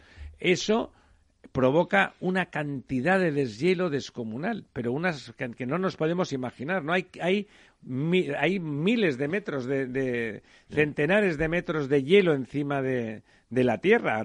La Antártida tiene tierra debajo, no no es no es un- como Hombre, el. Ártico que es todo hielo, ¿no? Claro, claro. En algunas zonas tienen más de mil metros de hielo. Claro, como eso se deshiele, tenemos un problema, Houston, ¿no? Bueno, pues el- los diques esos entre Escandinavia y las Islas Británicas y Francia ya lo empiezan a considerar. Incluso hay cifras ya. Costaría 500 mil millones de euros. Bueno, eso es la mitad de la renta nacional de España. Yo, sinceramente, Tardarían en construirlo 20 años. 20 años. Lo utilizarían como carreteras también. Vamos, no sé, habría que ver las profundidades de las aguas, pero estamos En- hablando... En algunas zonas llegan a 170 metros, pero en general son profundidades poca, eh, poco, Bueno, no- no en, muy en el estrecho, el túnel, el túnel Sí, del que- paso de Calais pasa a una 40 altura- entre 40 y 60 metros, que es una zona que cuando comentaban, si se ha hecho en Calais, ¿por qué no se puede hacer en Gibraltar? Bueno, pues que en Gibraltar eh, son 300 metros, son 300 metros en la zona más amable, que no, no es lo mismo. Sí, pero aquí en el caso La entre punta Noruega... Pal- Palomas, en la punta Palomas. Más palomas, no, palomas, palomas, El punta caso paloma, aquí punta concreto paloma. entre, entre Noruega y, y Escocia es, es la Son distancia. 400 kilómetros. Bueno, será 400 kilómetros eh, a las islas, pero luego hay que seguir. Es decir, que puedes apoyarte en un par y de aparte, islas. el mar no tiene puertas, ¿eh? Ponerle puertas al mar. Una cosa es Holanda, que lo que cierras es un recorrido Hombre, sí, realmente claro, limitado. claro, Ah, ahí eh, estamos hablando. Habría que hacer diques, evidentemente. Habría que retroceder. Tendrán que retroceder. Claro, el sur de Inglaterra, usted se imagina todas esas ciudades estupendas, además. Unas ciudades que son las de las más bonitas de Inglaterra porque tienen un clima mucho más amable y agradable. Tienen playas, eh, son zonas que en verano son ciudades eh, de, de veraneo de los propios ingleses. Brighton. Brighton, eh, Southampton, ¿no? También está por ahí. Southampton, sí, está ya en la parte más de eh, oeste, ¿no? Tremendo. O sea, ya se están imaginando cosas fantásticas. Bueno, antes de las fantásticas, más modestamente, tenemos que pensar en países como el nuestro, pues en poner diques sumergidos que rompan esas olas que parece que ya se van a producir para que no irrumpan con violencia en, en el territorio interior. Hay que empezar a retroceder eh, las construcciones hacia atrás para que no se vean afectadas dramáticamente. Hay que reforzar las playas. Las playas son una extraordinaria defensa costera. Hay que, hay que reforzarlas. No llega arena a las playas porque los embalses pues los retienen. Hay que empezar a hacer bypass. Es decir, hay que cambiar toda nuestra cultura de infraestructuras para enfrentarse a la nueva situación. Don Ramón, usted es el, el, que tiene más edad de todos nosotros. ¿Cuándo había visto tormentas subtropicales en el mes de enero, que era el mes más seco del año? Nunca, nunca. ¿Eh? Don Ramón Tamames no recuerda, y te han visto que otra cosa no, pero tiene una memoria portentosa para casi todo. Y no recuerda esas tormentas subtropicales como las de este año y el pasado. Que además ya les estamos poniendo nombre. La Gloria, la primera. Sí, ahora ya son Dana. La Dana nunca había existido, que son depresiones, bla, bla, bla, bla, bla, bla. Son tormentas subtropicales. No llegan a esos super, a esas super huracanes ni esas super ciclones, no. pero ya empiezan a ser muy dañinos y muy tal. Hay que cambiar el Y hasta paradigma. Mónica López ya en TV1 lo explica bastante bien. Ya se preocupa de vez en cuando de hablar del calentamiento global y del cambio climático, que antes no tenían ni idea. Y decían además, vamos a sufrir una época de lluvias. No sufrir, es beneficiarnos. Hay que cambiar el lenguaje climático. No, no, además en España lo de sufrir una época de lluvias amenaza es lluvia. realmente impropio. Amenaza ¿no? lluvia. La lluvia no es una amenaza, es una ventaja. Una bendición. Hay que cambiar incluso la forma de hablar del, de la meteorología. Totalmente. Esa es una forma de hablar de urbanitas, porque a alguien del campo la lluvia nunca le amenaza. En el campo la lluvia siempre es una bendición, como decía, como decía don Lorenzo. Bueno, eh, estamos en un momento preocupante, ¿no le parece? ¿No tiene una sensación, don Ramón, de desgobierno? ¿De desgobierno en España? Sí, en España.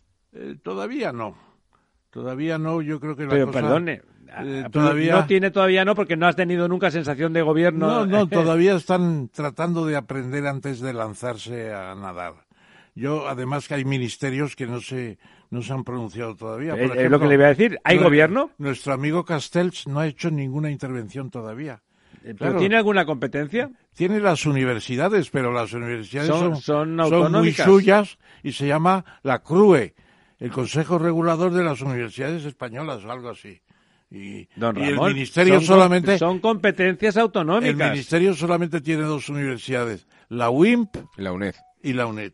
Y claro, el ministro, un ministro, un superministro para, para dos universidades. Bueno, y la UNED aún tiene cara y ojos, pero la UIP luego es una cosa de verano, vamos. y luego Garzón debe estar estudiando a ver dónde puede meter la mano, en el sentido de gestar, ges- gestionar Garzón algo. está tan encantado de conocerse, de haber llegado al ministro con sus Se ha capacidades. puesto corbata para ir a ver al rey, ¿eh? Bueno. El mismo que escribió un libro hace cuatro o cinco años, La Tercera República, que dijo que eh, don Felipe no pasaría del año 18 y ya estamos en el 20.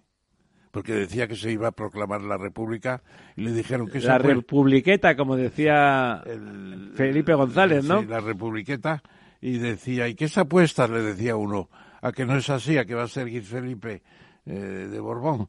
Pues dice, me apuesto un, ¿cómo se llama eso? Las, las sardinas que se ponen en unas Un, cañas. un aren- ah, Un, ah, un sí. espetel. Un, es- un espeto. Un espeto de sardinas en una playa de Málaga, dijo. Bueno, es poca Bueno. cosa lo que se apostó, pero desde Pero es que él es de Málaga, ¿eh? él es de Málaga, ya lo sé, por eso dijo lo del espeto. Mm. Con lo cual, con lo cual además el que el que tenía que pagarse el tren era el otro, porque él tener Por tenía cierto- casa. Por cierto que voy a Málaga, ya lo saben ustedes, el lunes que viene. Háblenos de su libro, don Ramón. No, no, no, no es de mi libro, libro no, porque que allí le- no voy, no voy a presentar el libro, ya lo presenté No, hace lo tiempo. ¿Te decía- hacen doctor honoris causa Lo o...? decía No, me metafóricamente. Un homenaje. Me, da- me hacen miembro de honor de la Academia de Ciencia Regional de Andalucía y voy a hacer la presentación de mis ideas sobre eso en el Salón de los Espejos del ¿Y Ayuntamiento. qué, cuál es su, Y va a su- presidir al alcalde. cuál es su conferencia de, de presentación? La presentación, la ciencia regional. Ciencia andaluza. Bueno, cosas de Andalucía, que hay muchas. Por ejemplo, le puse un prólogo a, a ¿cómo se llamaba? Este el- eh, es el padre de que, del que está ahora con con Puigdemont en Bruselas, ¿cómo se llama? Comín. Alfonso Carlos Alfonso Comín, Comín, sí. era un- una especie de apóstol de Andalucía y escribió un libro que se llamaba La España del Sur y me pidió un prólogo y se lo puse hace muchos años y es un libro interesante. ¿Era un comunista? Eh, sí, pero cristiano. Claro que en eso no hay contradicción, porque como decía Lenin, los comunistas somos los cristianos primitivos, pero con ametralladoras. Bueno, y pasado por la ilustración, ¿no? El, el comunismo es, Claro, la es gente cristianismo dice pasado por la que el cristianismo inicialmente era comunista, claro, no, no había propiedades, estaban todos defendiéndose de los ataques de los romanos. bueno, pues voy a hablar de todo eso, de la situación de Andalucía y tener en cuenta también el tema en que estuvimos usted y yo con el alcalde de Málaga en el Círculo de Bellas Artes hace unos días, que estuvo muy bien. Estuvo muy bien. Sí, no, el alcalde de Málaga es un tipo competente. El protagonismo hoy de la ciencia regional son las ciudades. Y las ciudades tienen una capacidad de innovar extraordinaria. Bueno, es el lugar donde está la Claro, innovación, ¿no? Claro, todo. Hay todo. que decir que a pesar de que nosotros discrepamos de, de esa cosa que está haciendo, a lo mejor con algún motivo oculto, no precisamente negativo, con la municipalización del, del servicio de basuras en Málaga, eh, Pero eso también hay que negociarlo. Paco Torres es un muy buen alcalde. Es el segundo más votado de España después de Abel Caballero. Es un hombre solvente intelectualmente y que, bueno, eh, me imagino que el ecosistema político andaluz mm, le ha presionado en esa dirección de municipalizar algún servicio y a lo mejor ahora no sería necesario porque han perdido fuerza esas ideas en la medida en que el podemismo, a pesar de que gobierna España, no tiene poder municipal. ¿eh? Ya es parte de la casta. a lo mejor a lo mejor podrían evitarlo. Bueno, eh, vamos a hacer un descansito de un par de minutos que ya está llegando nuestro invitado de hoy, que llega un pelín tarde, don José María Fidalgo, el querido, el, el ex secretario general de Comisiones Obreras, médico, excelente persona. Y, y gran persona. Mide, ¿cuánto mide? Dos metros y Dos metros. dos metros.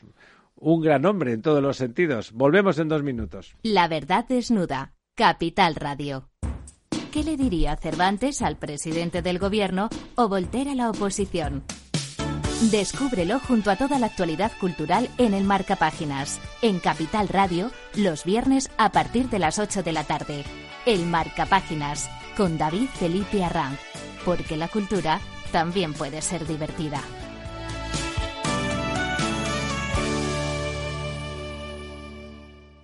¿Harto de tertulias políticas y de quienes lo saben todo? Sube un peldaño intelectual en tu vida y sintoniza la gran tertulia de la economía, un debate pragmático y sin afinidades que revela las grandes transformaciones de nuestros días, con figuras de gran talla económica como Pedro Schwartz, Ramón Tamames, Francisco Navarro, César Arranz, Hermenegildo Altozano, Isabel Aguilera, Manuel Moreu, Juan José Rubio y Fernando Zunzunegui, entre otros. La gran tertulia de la economía, cada mañana a las 8 y 20 en Capital, La Bolsa y la Vida, con Luis Vicente Muñoz.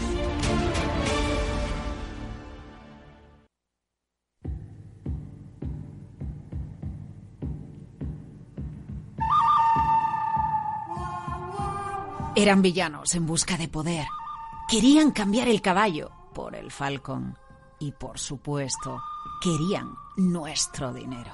El próximo gobierno tendrá muchos enemigos. El fin de España y el fin del mundo. Habrá quizá también algaradas callejeras. A mí no me roba una señora de Malasaña. Yo creo que sería una irresponsabilidad. Vamos a intentar formar gobierno. No, hombre, no, señor Sánchez. A mí me echaron por mucho menos. El señor Sánchez es como un jinete que va en un caballo directo a un precipicio. Hombre, vamos a ver. Súbase al caballo. Toca afeitarse la barba de nuevo. ¿Pero usted quién se cree que es? Hola, soy Pablo Casado, he perdido cinco elecciones. No sirve absolutamente de nada. Villanos, caballos y mucho, mucho dinero. Cada tarde te espero desde las tres y media en Capital Radio, en Mercado Abierto.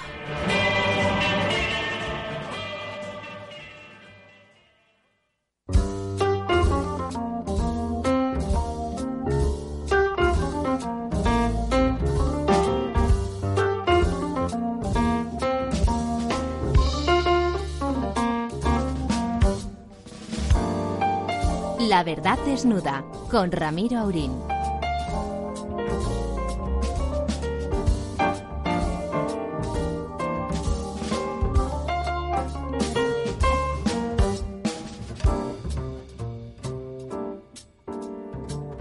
Aquí estamos finalmente con nuestro super invitado de hoy, José María Fidalgo, parte de la historia de este país, ya saben ustedes.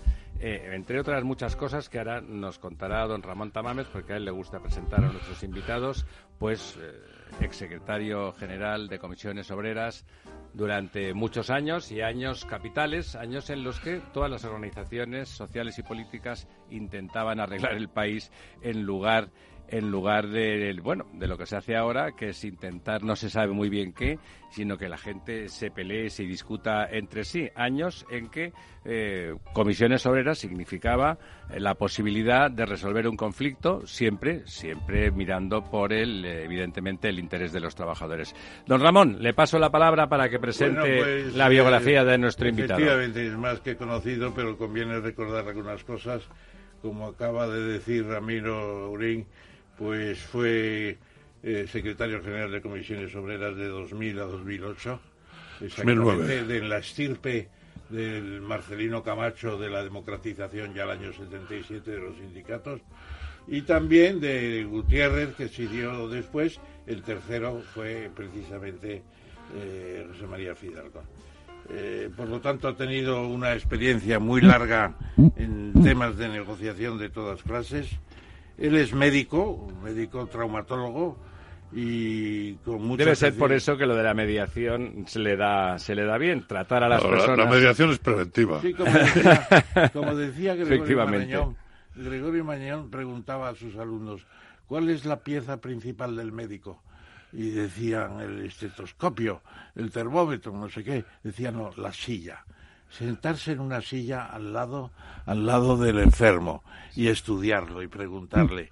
Eso es el principio de enterarse que tienes enfrente. Podría decirse lo mismo de un buen sindicalista, Claro que, que la sí, silla y la mesa de negociación, eso Bueno, es yo, lo creo, mejor. yo creo que lo que pasa que que el profesor Tamames, como fue cocinero antes que fraile, ¿eh?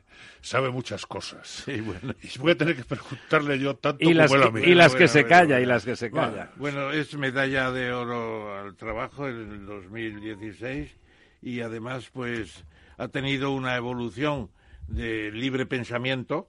A mucha gente le ha extrañado que estuviera en la Fundación FAES en alguna presentación con, con Aznar al mismo tiempo, o que estuviera en Onda Cero con Carlos Herrera, pero es de lo más normal estar donde uno quiere para hablar de No, lo que lo normal es ir donde puedes contrastar ideas Claro y sí. donde te van a aplaudir a la puerta, porque Claro para eso ya llevas un monigote. Y te quedas en casa, ¿no? Sí, hombre. Bueno, pues ese es el personaje y está ahora en el Instituto de, de, de Empresa, que es, eh, entre unas cosas y otras, la primera, la segunda o la tercera escuela de negocios de España, según los, los grandes... eh, los grandes baremos internacionales, por ejemplo, Financial Times, siempre aparece entre los tres primeros, y allí se ocupa de un tema que llama Foro Negocia. Foro Negocia porque el bargaining, que les decía yo, y hablo en inglés de vez en cuando, pues el bargaining es la negociación. La negociación es muy importante para resolver problemas. Sin negociación no hay solución. Bueno, yo ahí, don Ramón, me sumo a don José María y lo de negociación en español se entiende maravillosamente. No, pero vamos a ver. Eh, el profesor, yo le- le- luego le, le tutearé a, a Ramón. Primero, yo he venido porque Ramón me ha embarcado. O sea, a mí Ramón me asaltó anteayer para que viniera. Eso me llena no de me dijo ni para qué y, y he tenido que recomponer un montón de agendas. Si Pero tú me que- dices que ven, lo dejo eso todo. Pero ya que estoy aquí voy a disfrutar un poco. Muy bien, pues. Entonces, lo, pues- lo primero que le diré a- al señor a Ramón Tamamés es que él de esto que está hablando sabe muchísimo. Porque Ramón conoce desde el origen de comisiones obreras hasta las primeras intervenciones. en la camocha, en la mina de la camocha. bueno, dicen. Hay las primeras intervenciones de los sindicatos en relación con la instauración de la democracia en este país tuvieron como uno de los parteros al profesor Tamames. Por ejemplo, los que se llamó, lo que se llamaron pactos de la Moncloa. en los pactos de la Moncloa muchas cosas, pero se pusieron los cimientos del Estado del Bienestar, de un sistema fiscal progresivo, se pusieron los cimientos de la España constitucional, porque la Constitución es una letra. Es letra, está muy bien, es una constitución moderna, avanzada, nos ha servido mucho. Pero yo creo que los pactos de la Moncloa, y él sabe mucho de eso, fueron los que crearon los pilares para que esa democracia fuera real, no fuera una coña marinera disciplinó a los sindicatos, disciplinó a la patronal, disciplinó al Estado.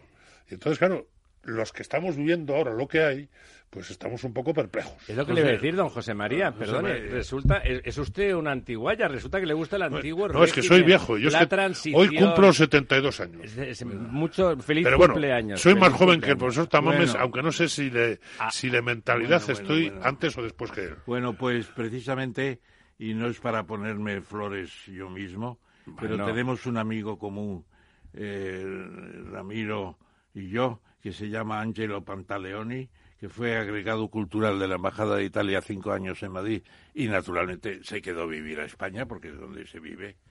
Y, dice, es que en España hicisteis el compromiso histórico.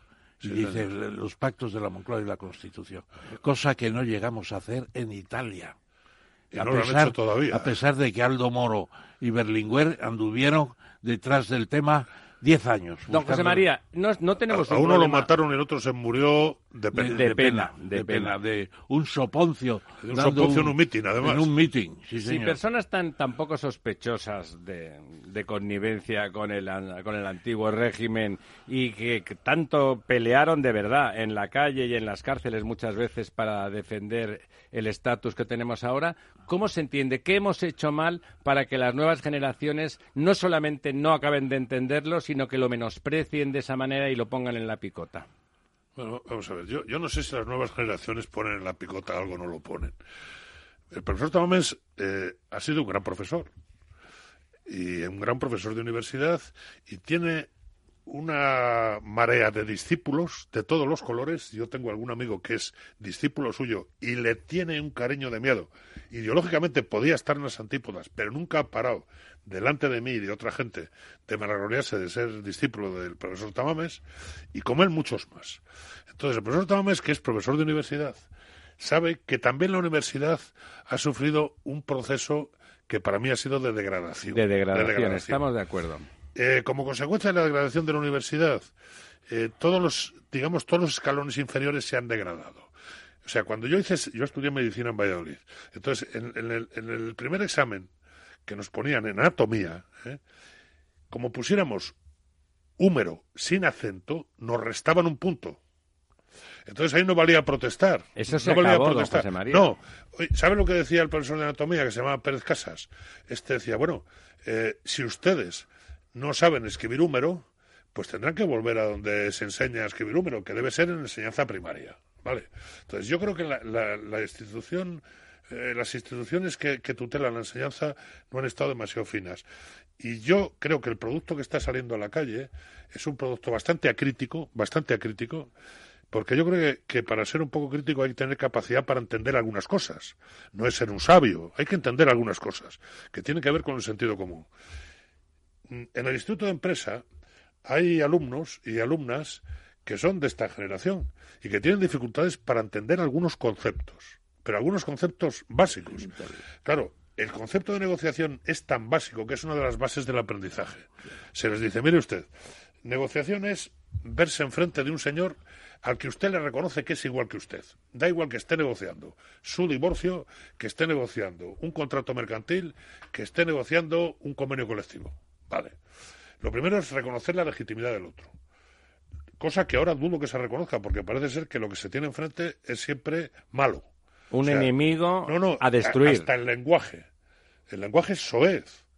Entonces no se puede descalificar al contrario diciendo que este tío está loco, o que, o que este es un extremista, o que es un... Ahora, por ejemplo, que, que se, se, tilda a este gobierno, que es un gobierno de coalición, en el que están Partido Socialista y Podemos, pues se les acusa de comunistas, neocomunistas. Yo que nunca tuve un carnet del Partido Comunista, pero que tuve muchos amigos en el Partido Comunista, es que me duele que digan eso sin saber lo que son y lo que han sido históricamente los comunistas en España. Entonces, eso tiene mucho que ver con la educación. Yo no sé qué les explican a estos chicos en, en clase. Les deben explicar el río de su pueblo, por lo que tengo entendido, y algunas cosas sobre las solo el, patrias. Solo el de su pueblo. Solo el de su pueblo, claro. Salen cosas, por ejemplo, el retorno de los nacionalismos.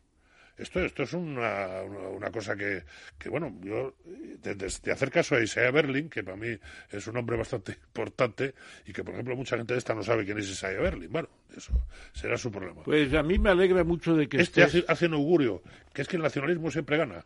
Sí, me alegra mucho de que estés en el Instituto de Empresa eh, que rige el undécimo marqués de la Romana, que Diego además celebramos en 1808, el ejército español que llegó a Dinamarca. ¿cuánto para- sabes, eh? ¿Cuánto Eh, sabes? Fantástico. Es que, es que el propio Diego Alcázar, el, director... Es de- muy buen tipo, además. Muy buen tipo. Me invitó a ir a Dinamarca con él porque había escrito yo sobre el Ay, amigo, ay, amigo. Bueno, fantástico. Bueno, me alegra mucho porque es un think tank.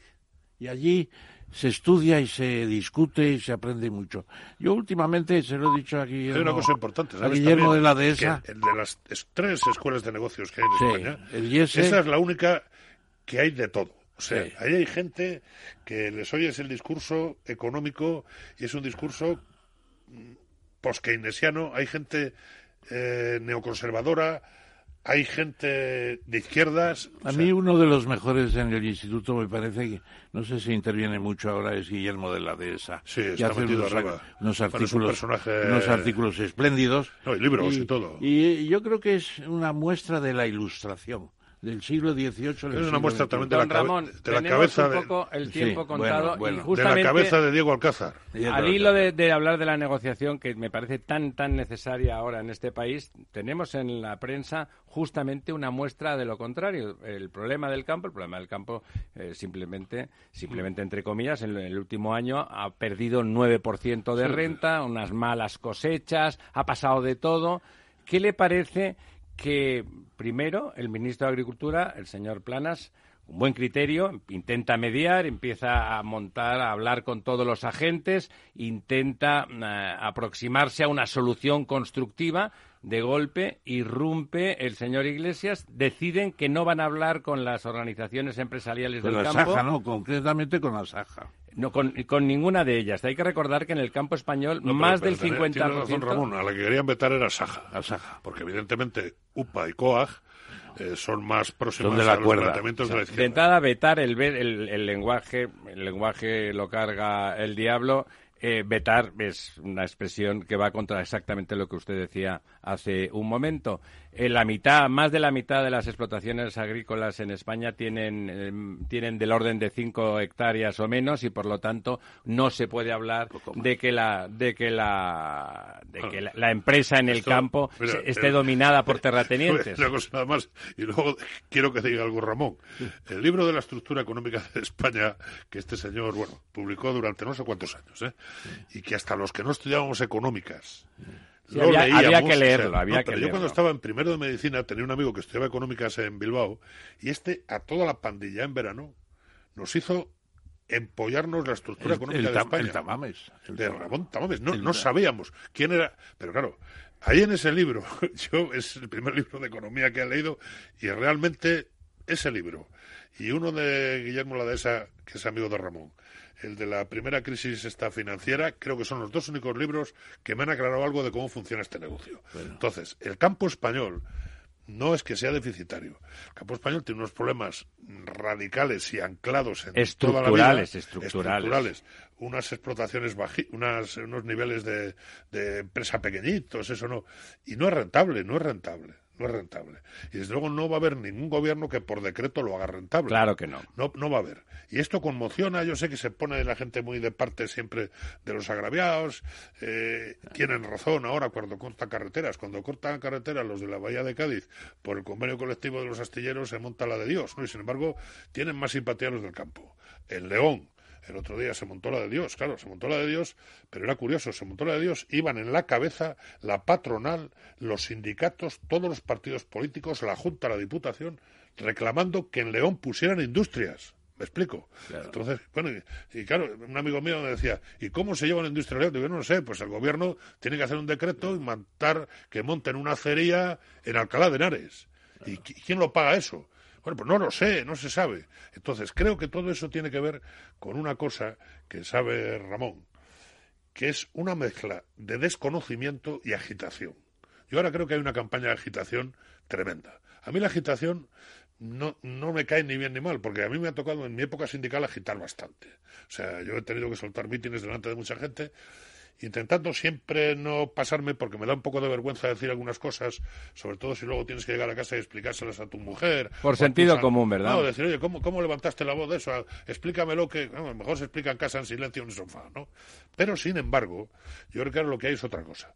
Lo que hay es una especie de, conf- de intentar confrontar a los ciudadanos unos con otros para que no se puedan juntar nunca. Efectivamente. Mira, yo, yo estoy leyendo un libro maravilloso que es, es novela, pero es historia.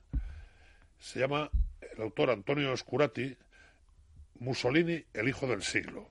Y entonces, la explicación de cómo surge el fascismo en Italia, que es una especie de réplica a los intentos de la izquierda socialista en aquel momento de poner coto a muchos desmanes, por tanto, Mussolini era un reactivo, y, él lo decía, pues convirtió a Italia en una dictadura durante muchos años. ¿Por qué? Porque atraer a mucha gente al bando de la seguridad, aunque no haya libertad, es bastante fácil.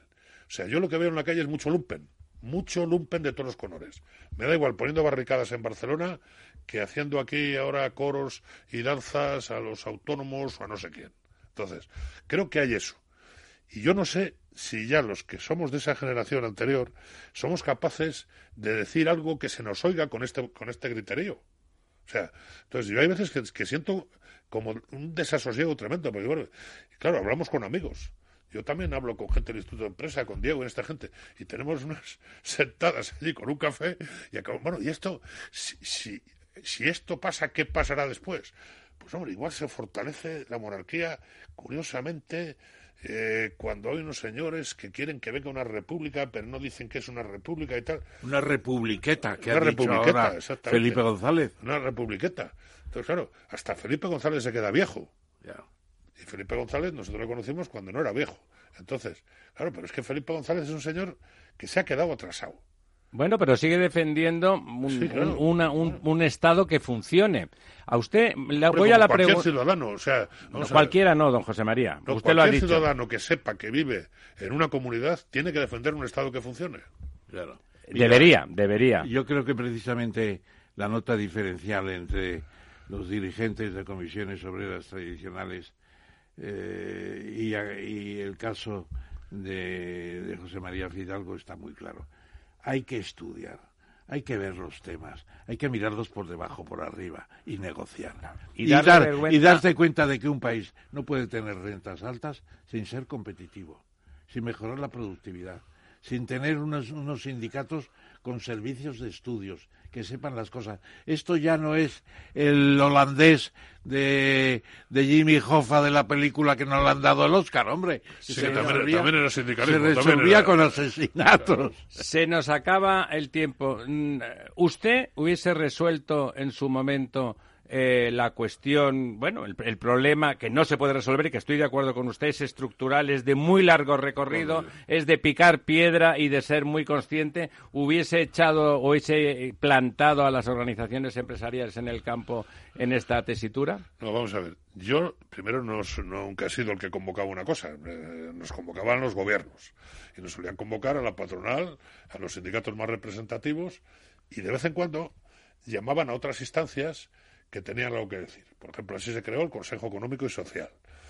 Y nosotros ahí tejimos muchos acuerdos, pero muchísimos acuerdos, entre otras cosas, porque si la patronal y los sindicatos llevan una propuesta de reforma de no sé qué artículo del Estatuto o de la Ley General de Seguridad Social al Parlamento, no suele decir ni pío ni Dios.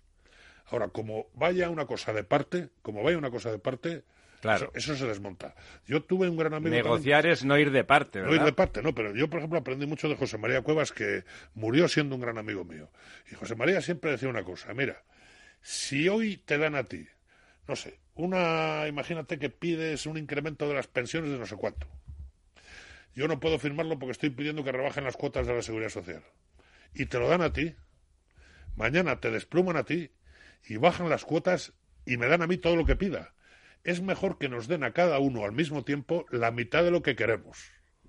Eso es negociar. Bueno, pero eso, eso, pero yo estoy de acuerdo con una cosa que ha dicho Ramón al principio. Es que si la negociación es importante es porque la vida es ética y ética es vivir en comunidad y negociar se negocia siempre. O sea, tú cuando llegues hoy a casa vas a tener que discutir con su mujer, con tu mujer, si la cortina del salón que ella ha cambiado te parece apropiada o, o, no sé qué. Porque todo tiene, no sé, todo tiene que ver con la condición humana. La condición humana se sabe que es frágil. Eh, se nos acaba el tiempo. Me parece, me acaba, parece si importante, me parece importante lo que acaba de decir don José María. Elogio de la negociación, elogio del respeto a los derechos del otro, incluso incluso a contracorazón de los propios intereses. Eh, volvemos, volvemos, amigos, en dos minutos.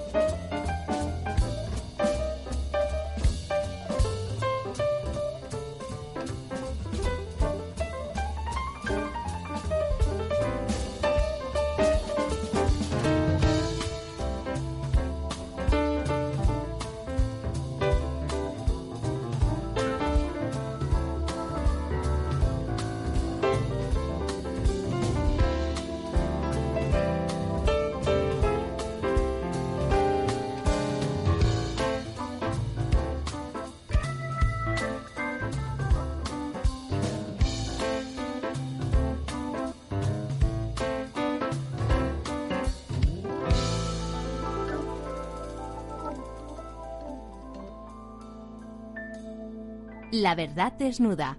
Ramiro Aurín. Capital Radio. Mus. Mus. Mus. Sinesio.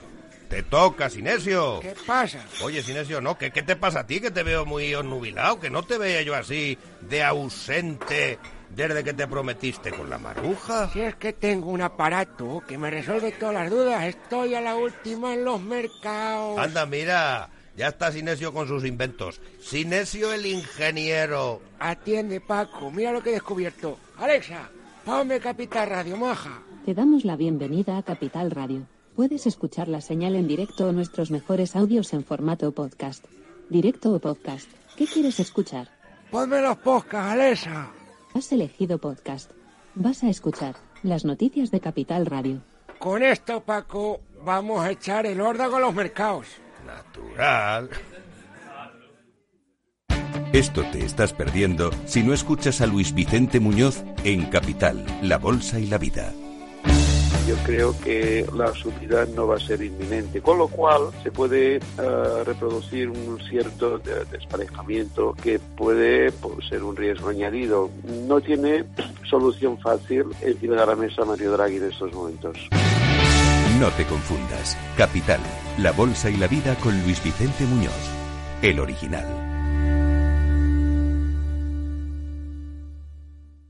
IBEX 35. Noviembre 2019.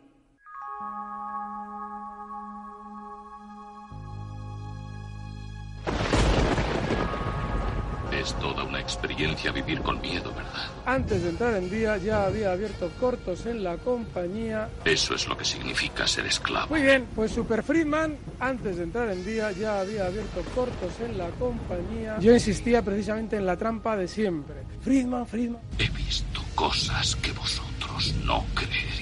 Le preguntan y le dicen, oiga, usted no sé. No, yo no sé, yo, yo no, yo no, yo no sé nada. Claro, no sabe nada, pero sus fondos sí las tiene. He visto rayos de... Con lo cual, todos estos opinadores que decían, pero hombre, por favor, pues este señor no tiene dinero, pues este es un magnate, es un mangante.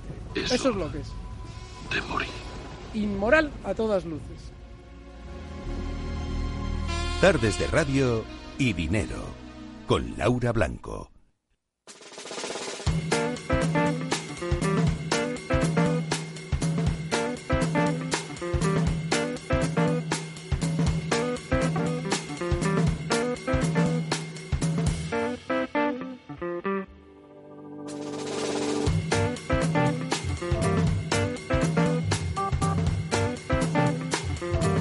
Verdad desnuda. Capital Radio.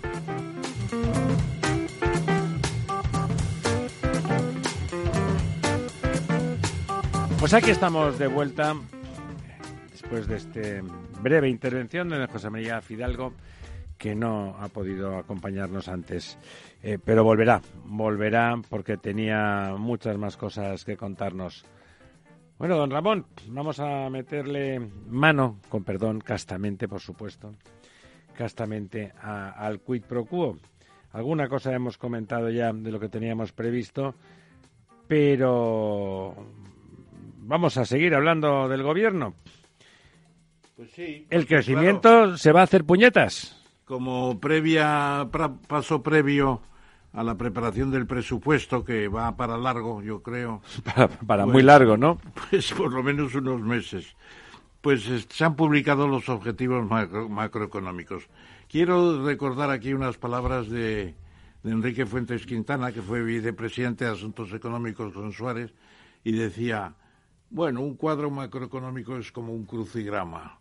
Hay que ser muy tontos para presentar un crucigrama que no casen unas palabras con otras. Aquí casan los números, porque lo ha hecho el gobierno y no va a hacer una tontería de que no cuadren los números. Sí, además como... Pero luego lo que pasa en la realidad es muy diferente. es otra cosa, ¿verdad? Es muy diferente. Bueno, se ve que el PIB pues está bajando, hay una pequeña recuperación según doña Nadia de 1,7 en el 2023. El límite de gasto, que es muy interesante, tuvimos una punta en el 2010 de 182 mil millones, pero era la época más dura en que solamente el paro se llevaba 40 mil millones. ¿Cuánto se, lleva el paro ahora, don 18 mil este año. O sea, menos de la mitad. Eh, sí, porque claro, ha bajado mucho el paro, pero también es cierto que se mantiene en altos niveles y el año que viene habrá un pequeño aumento porque no va a haber creación de empleo en tal cantidad, ¿no? Entonces, luego tenemos las... Eh, las situaciones de deuda, de deuda pública, los objetivos es llegar al 99, 89% en el 23, ahora estamos en el 95, y luego también los temas de, de déficit que están en este cuadro de abajo, este año será el 1,8% y al final en el 2023, que es el final de la legislatura, el 0,9%. De todos estos números, ¿cuál le parece menos creíble, menos fiable, más improbable, que tiene más incertidumbre? Yo a mí me parecen los objetivos de deuda pública, que están relacionados naturalmente con el déficit, porque la deuda pública se emite para cubrir el déficit. Claro, claro. Y si el déficit no se rebaja, como parece que no tiene deseos este gobierno especialmente, porque sigue gastando, pues entonces tendremos se mantendrá alta la deuda pública. Claro, si gastamos hay que emitir bonos en el Tesoro y por lo tanto esa deuda se mantiene. Claro, pero fíjese usted lo importante que es el techo de gasto porque hemos pasado de un techo de 182 mil millones a 127. claro, ¿qué pasa? es enorme la diferencia. ¿eh? Claro, ya no hay, pagar, no hay que pagar el interés de la deuda, que es brutal, era más que el paro. Los intereses de la deuda cuando estaban al 5%, ahora estamos a cero. Como cambiara la tendencia de los intereses, sí, pero no vamos a, tener un problema. No va, a cambiar, ¿verdad? Además, en ese sentido podemos estar tranquilos. Nos hemos acostumbrado a los bancos centrales a que fabriquen dinero gratis. Y la señora Lagarde eso no le gusta, porque estaba en el Fondo Monetario y no le gusta, pero al final se tiene que resignar. El dinero gratis es muy bueno para la financiación de los de los de, los, de las acciones públicas. Claro, pero los bancos los bancos naturalmente sufren porque el diferencial que tenían antes. Ellos venden dinero y si no, hay si no si no vale nada. Además de eso tienen el Euribor negativo también, jugar pues están peor que... realmente uno a veces no entiende cómo ganan dinero. Con las comisiones y algunas con los pelotazos. Pero las comisiones, los comisiones sabemos lo que es. ¿Qué, es. ¿Qué son los pelotazos? Bueno, las comisiones son los movimientos en. Sí, sí, eso sabemos. Nos hacen cositas y nosotros pagamos eh, dinero y por luego todo. El crédito hipotecario pues tiene un margen del 1,5%. Que tampoco es mucho. Es muy poco, muy poco. ¿Y los pelotazos qué son entonces? No, y también la inversión exterior. En otros países ganan más dinero que en España. ¿no? Que en Europa. En Europa y en Estados Unidos y en Inglaterra. Ganan más que aquí. En Estados Unidos y en Inglaterra se gana más Sí, que aquí, tampoco mucho, ¿no? Inglaterra nunca ha seguido el Euribor. Pero en, en, en el Reino Unido, digo, en Estados Unidos, ¿cuál es el, el, el Pues tipo que de no, interés? tienen, allí no tienen un Euribor. Pero tienen un tipo de interés muy bajo. Muy bajo ¿no? también, pero está en el 2,25 ahora. 2,25. Y caray, 2,25 frente a cero. Aquí es el 0,25 o así, claro, ¿no? es muy poco. Bueno, no, no, aquí no, aquí es cero. Cero patatero. Bueno, ah, ah, ¿cree usted que tendremos presupuestos? ¿Se cree usted esto? Yo creo que tendremos presupuestos para O esto el- nos lo enseñan porque como ya que no van a pronto- hacer presupuestos, pronto ¿qué más para da? el mes de mayo. Y además, si quiere, don Gabriel, eh, don Gabriel, ¿cómo se llama? Usted sabrá. ¿Eh? Que usted sabrá, digo. Eh, el catalán de Esquerra Republicana, que se me ha ido... Junqueras. No, el otro, el que está en las Cortes, está en este- Ah, ah, Rufián. Rufián. Don- Gabriel Rufián, Rufián. es el que decide si en España hay presupuestos. No Sí, claro, mal. sí, sí. Y irá a consultar a Junqueras en la cárcel. Bueno, claro. irá a consultar que dice, oye, dicen que te sueltan tal día, ¿te va bien? No, que me suelten antes, si no, no firmamos. Claro, pues eso. La señora Nadia Calviño está muy optimista. Dice que España tiene un crecimiento robusto, aunque sea el 1,6. Evidentemente tenemos una balanza de, de- por cuenta corriente muy buena, porque está en positivo hace cinco años y continúa, porque las exportaciones de bienes y servicios hacen que la balanza sea positiva. Nunca sea, habíamos estado tan bien en las en exportaciones, ese aspecto ¿verdad? nunca. Y además España ya es un país exportador de primera. O sea que Eso está muy bien. Eso ha sido un resultado de la crisis. Las em- el IBEX 35 es un don del cielo, en cierto modo. Lo que pasa es que no les gusta a los que están contra el sistema, claro. Pero tenemos unas empresas que, que tienen el 70% de su negocio en el exterior, son competitivas. Sí, sí. De eso no cabe La menor duda. Fíjese usted, competencias justamente es la palabra clave. El que no acepta la competencia difícilmente evolucionará y hará cosas con valor añadido, que es lo que le está pasando al señor Trump con respecto a China. Más allá de las zarandajas, eh, aquí el, el 5G tiene una, una cu- es una cuestión fundamental en esa guerra comercial eh, que se cura a ratos y a ratos Se han vuelve- quitado la careta. Estados vuelve Unidos arriba, exactamente. Se ha quitado la careta y Mark Y nos dice, oiga, europeos, no compren ustedes el 5G porque si no les voy a Claro, hacer la Mark puñeta de forma es- muy mala. Es el secretario de Defensa, dice, en la OTAN va y dice no a la tecnología china de G5, que es fundamentalmente Huawei. Nada de acuerdos con Huawei, porque la tecnología es la nueva forma de guerra. Y luego viene también el, el ministro de Defensa, eh, este, ¿cómo se llama? El secretario de Estado, que se llama Pompey, pues dice exactamente lo mismo. Mike Pompeo dice, eh, Occidente tiene que defenderse frente a China y la tecnología tiene que ser la de Estados Unidos. Los demás son mentiras.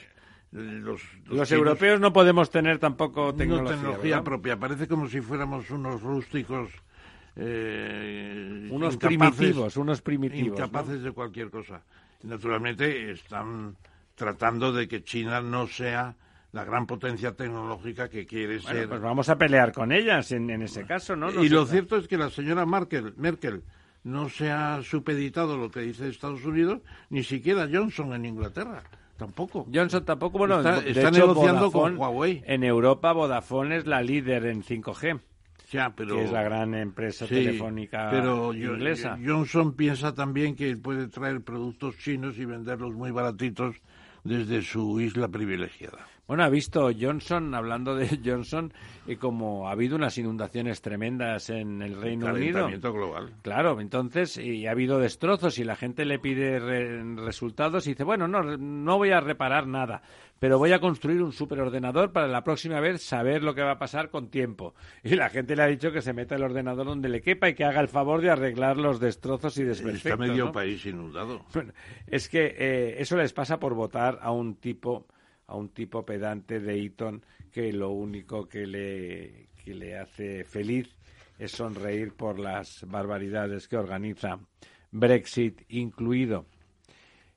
Bueno, ya hemos hablado del tema, ¿no? Estamos pagando estamos pagando la mayor multa de la historia a la Unión Europea por esa falta de depuración. Estamos eh, pagando 58.000 euros diarios por esas ocho depuradoras que todavía no están construidas por un motivo o por otro. Y ya llevamos 32,7 millones eh, pagados hasta la fecha. A la, a la Unión Europea. Y hay dos expedientes que tienen que salir en breve y esta última advertencia de 133 municipios donde eh, se está advirtiendo al medio natural, ya sea fluvial o marítimo, las aguas usadas en condiciones no, no apropiadas. O sea, a este paso volveremos a ser sancionados por otros, otros delitos ecológicos distintos de los de esas ocho poblaciones, porque eso va por distintos estratos. Esas ocho poblaciones eran mayores de 15.000 habitantes, ahora estamos en las poblaciones por debajo de 15.000 habitantes y ya estamos sufriendo. Se echa de menos el banco de crédito local, que, que, los ayuntamientos lo utilizaban mucho para financiar obras. Pero si eso lo tiene que financiar el ahora Estado. Ya no hay, ahora ya no hay. Eh, una local. población pequeña no puede hacer frente a ese tipo de instalaciones. Y de hecho la competencia es autonómica. La competencia es autonómica. Bueno, bueno. ¿qué le parece? Es un, un, tema de los apasionantes que no podemos dejar uh, al albur. Es la cancelación de Mobile. ¿Usted se cree que ha sido por la gripe china? No. Yo creo que ahí ha habido algo raro. Porque le estaban esperando a la señora Colau, yo creo, mucha GESMA, gente. ¿no? que es la sociedad eh, que se GSM, ocupaba, sí. se ocupaba de todo eso, con John Hoffman y Max Graritz, que son los que han hablado, pues eh, el gobierno de España, que se llama ahora en vez de la nación, el gobierno de la nación, el ayuntamiento de Barcelona y la Generalidad no querían que se declarara la fuerza mayor, como no se ha declarado en otras ferias que había por ahí. Es cierto que aquí ha habido una desfortuna de que muchas multinacionales grandes se iban dando de baja. Pero, Pero yo no, creo eso, eso no que es por decir que hay fuerza mayor no es exacto. Y yo creo que GESMA, la sociedad que... Bueno, tenían que tomar, lo han hecho en Holanda, en Holanda han tomado medidas drásticas para evitar el problema, en Singapur lo han hecho también, ¿por qué aquí no? ¿Que somos más guapos que los holandeses? Bueno, pues, eso ha sido el problema, no es fuerza mayor seguramente, y yo creo, creo que van a tener muchos problemas con el seguro, con los seguros. Es decir... Ellos también lo creen, lamentablemente, porque Sí. lo creamos nosotros, don Ramón, no importa, pero ellos Parece también lo ser creen. que el seguro de epidemia no está en ningún contrato, porque no existe prácticamente. Claro. Y entonces, eh, yo creo que el problema es si GESMA estará en condiciones del año que viene volver a Barcelona. Yo creo que no. Yo creo, Además, yo creo que ganas no tienen. van a considerar que Barcelona es gafe. Gafe. Bueno, lo que es gafe es la señora Colau. La señora eso, Colau. eso sí que es gafe. Y lo que hubo en el, en- hace unos meses con la ciudad cremada, porque parecía aquello la ciudad cremada. Y ella misma ha despotricado desde las multinacionales, ha despotricado de los eventos, Sí, ha sí. Ha despotricado. estado muy calladita en esta ocasión. Hombre, porque la- ha habido muchos miles de puestos de trabajo perdidos, perdidos, mucho dinero de personas y negocios totalmente decentes y normales que iban a ganarse la vida, que han desaparecido como expectativas. Bueno, gente que no va a Y salir luego de su cuando le han preguntado a John Hoffman, que es el, El responsable, CEO, el sí. CEO de GESMA, le han preguntado, bueno, ¿y vendrán el año que viene? Eh, ¿Van a hacer una feria más pequeña? Eh, dice, no vamos a hacer especulaciones. Veremos lo que especifican los contratos y se analizarán los términos de cada uno. Y desde luego hacer una feria más pequeña ya no se puede hacer. Se podrá hacer en otro sitio, pero seguramente en Barcelona ya la descartan. Ya la descartan. Es terrible para Barcelona, son 500 millones. Y además del dinero, era el prestigio, la imagen, el impulso a las startups en, de que, de alrededor de, de la telefonía móvil. Eh, bueno, es esa cuestión, es esa cuestión terrible de la señora Colau y su destrucción de la marca Barcelona. Venga, la buena noticia, que tenemos un minuto. Bueno, muy brevemente, porque Acciona, es decir, la familia entre canales, pues resulta que el gran corruptor de toda la América, que es Odebrecht. Odebrecht, pues dejó empantanado una línea, empantanado una línea de 15 kilómetros en el metro de San Pablo, de San Paulo en Brasil, importantísima para el tráfico de, de esa De pasajeros. y resulta que ahora se la han adjudicado a, a los eh, señores de, de Acciona. de Acciona por 2.000 millones de euros y por 20 años de adjudicación, que es entrar en Brasil por la puerta grande. Bueno, esperemos que sea un buen negocio y que no sea... Hombre, yo creo que lo habrán estudiado, no van a ir de Bobilis. No, si no, de Bobo seguro que no van. Lo que pasa es que la seguridad jurídica en aquel país no me parece a mí que esté garantizada. No, pero yo creo que sí, porque eh, si no pagan, los trenes no funcionan. Vámonos, que a la medianoche salen las brujas y a usted y a mí nos persiguen. Amigas, amigos, muy buenas noches. Próximo miércoles seguiremos desnudando a quien se deje.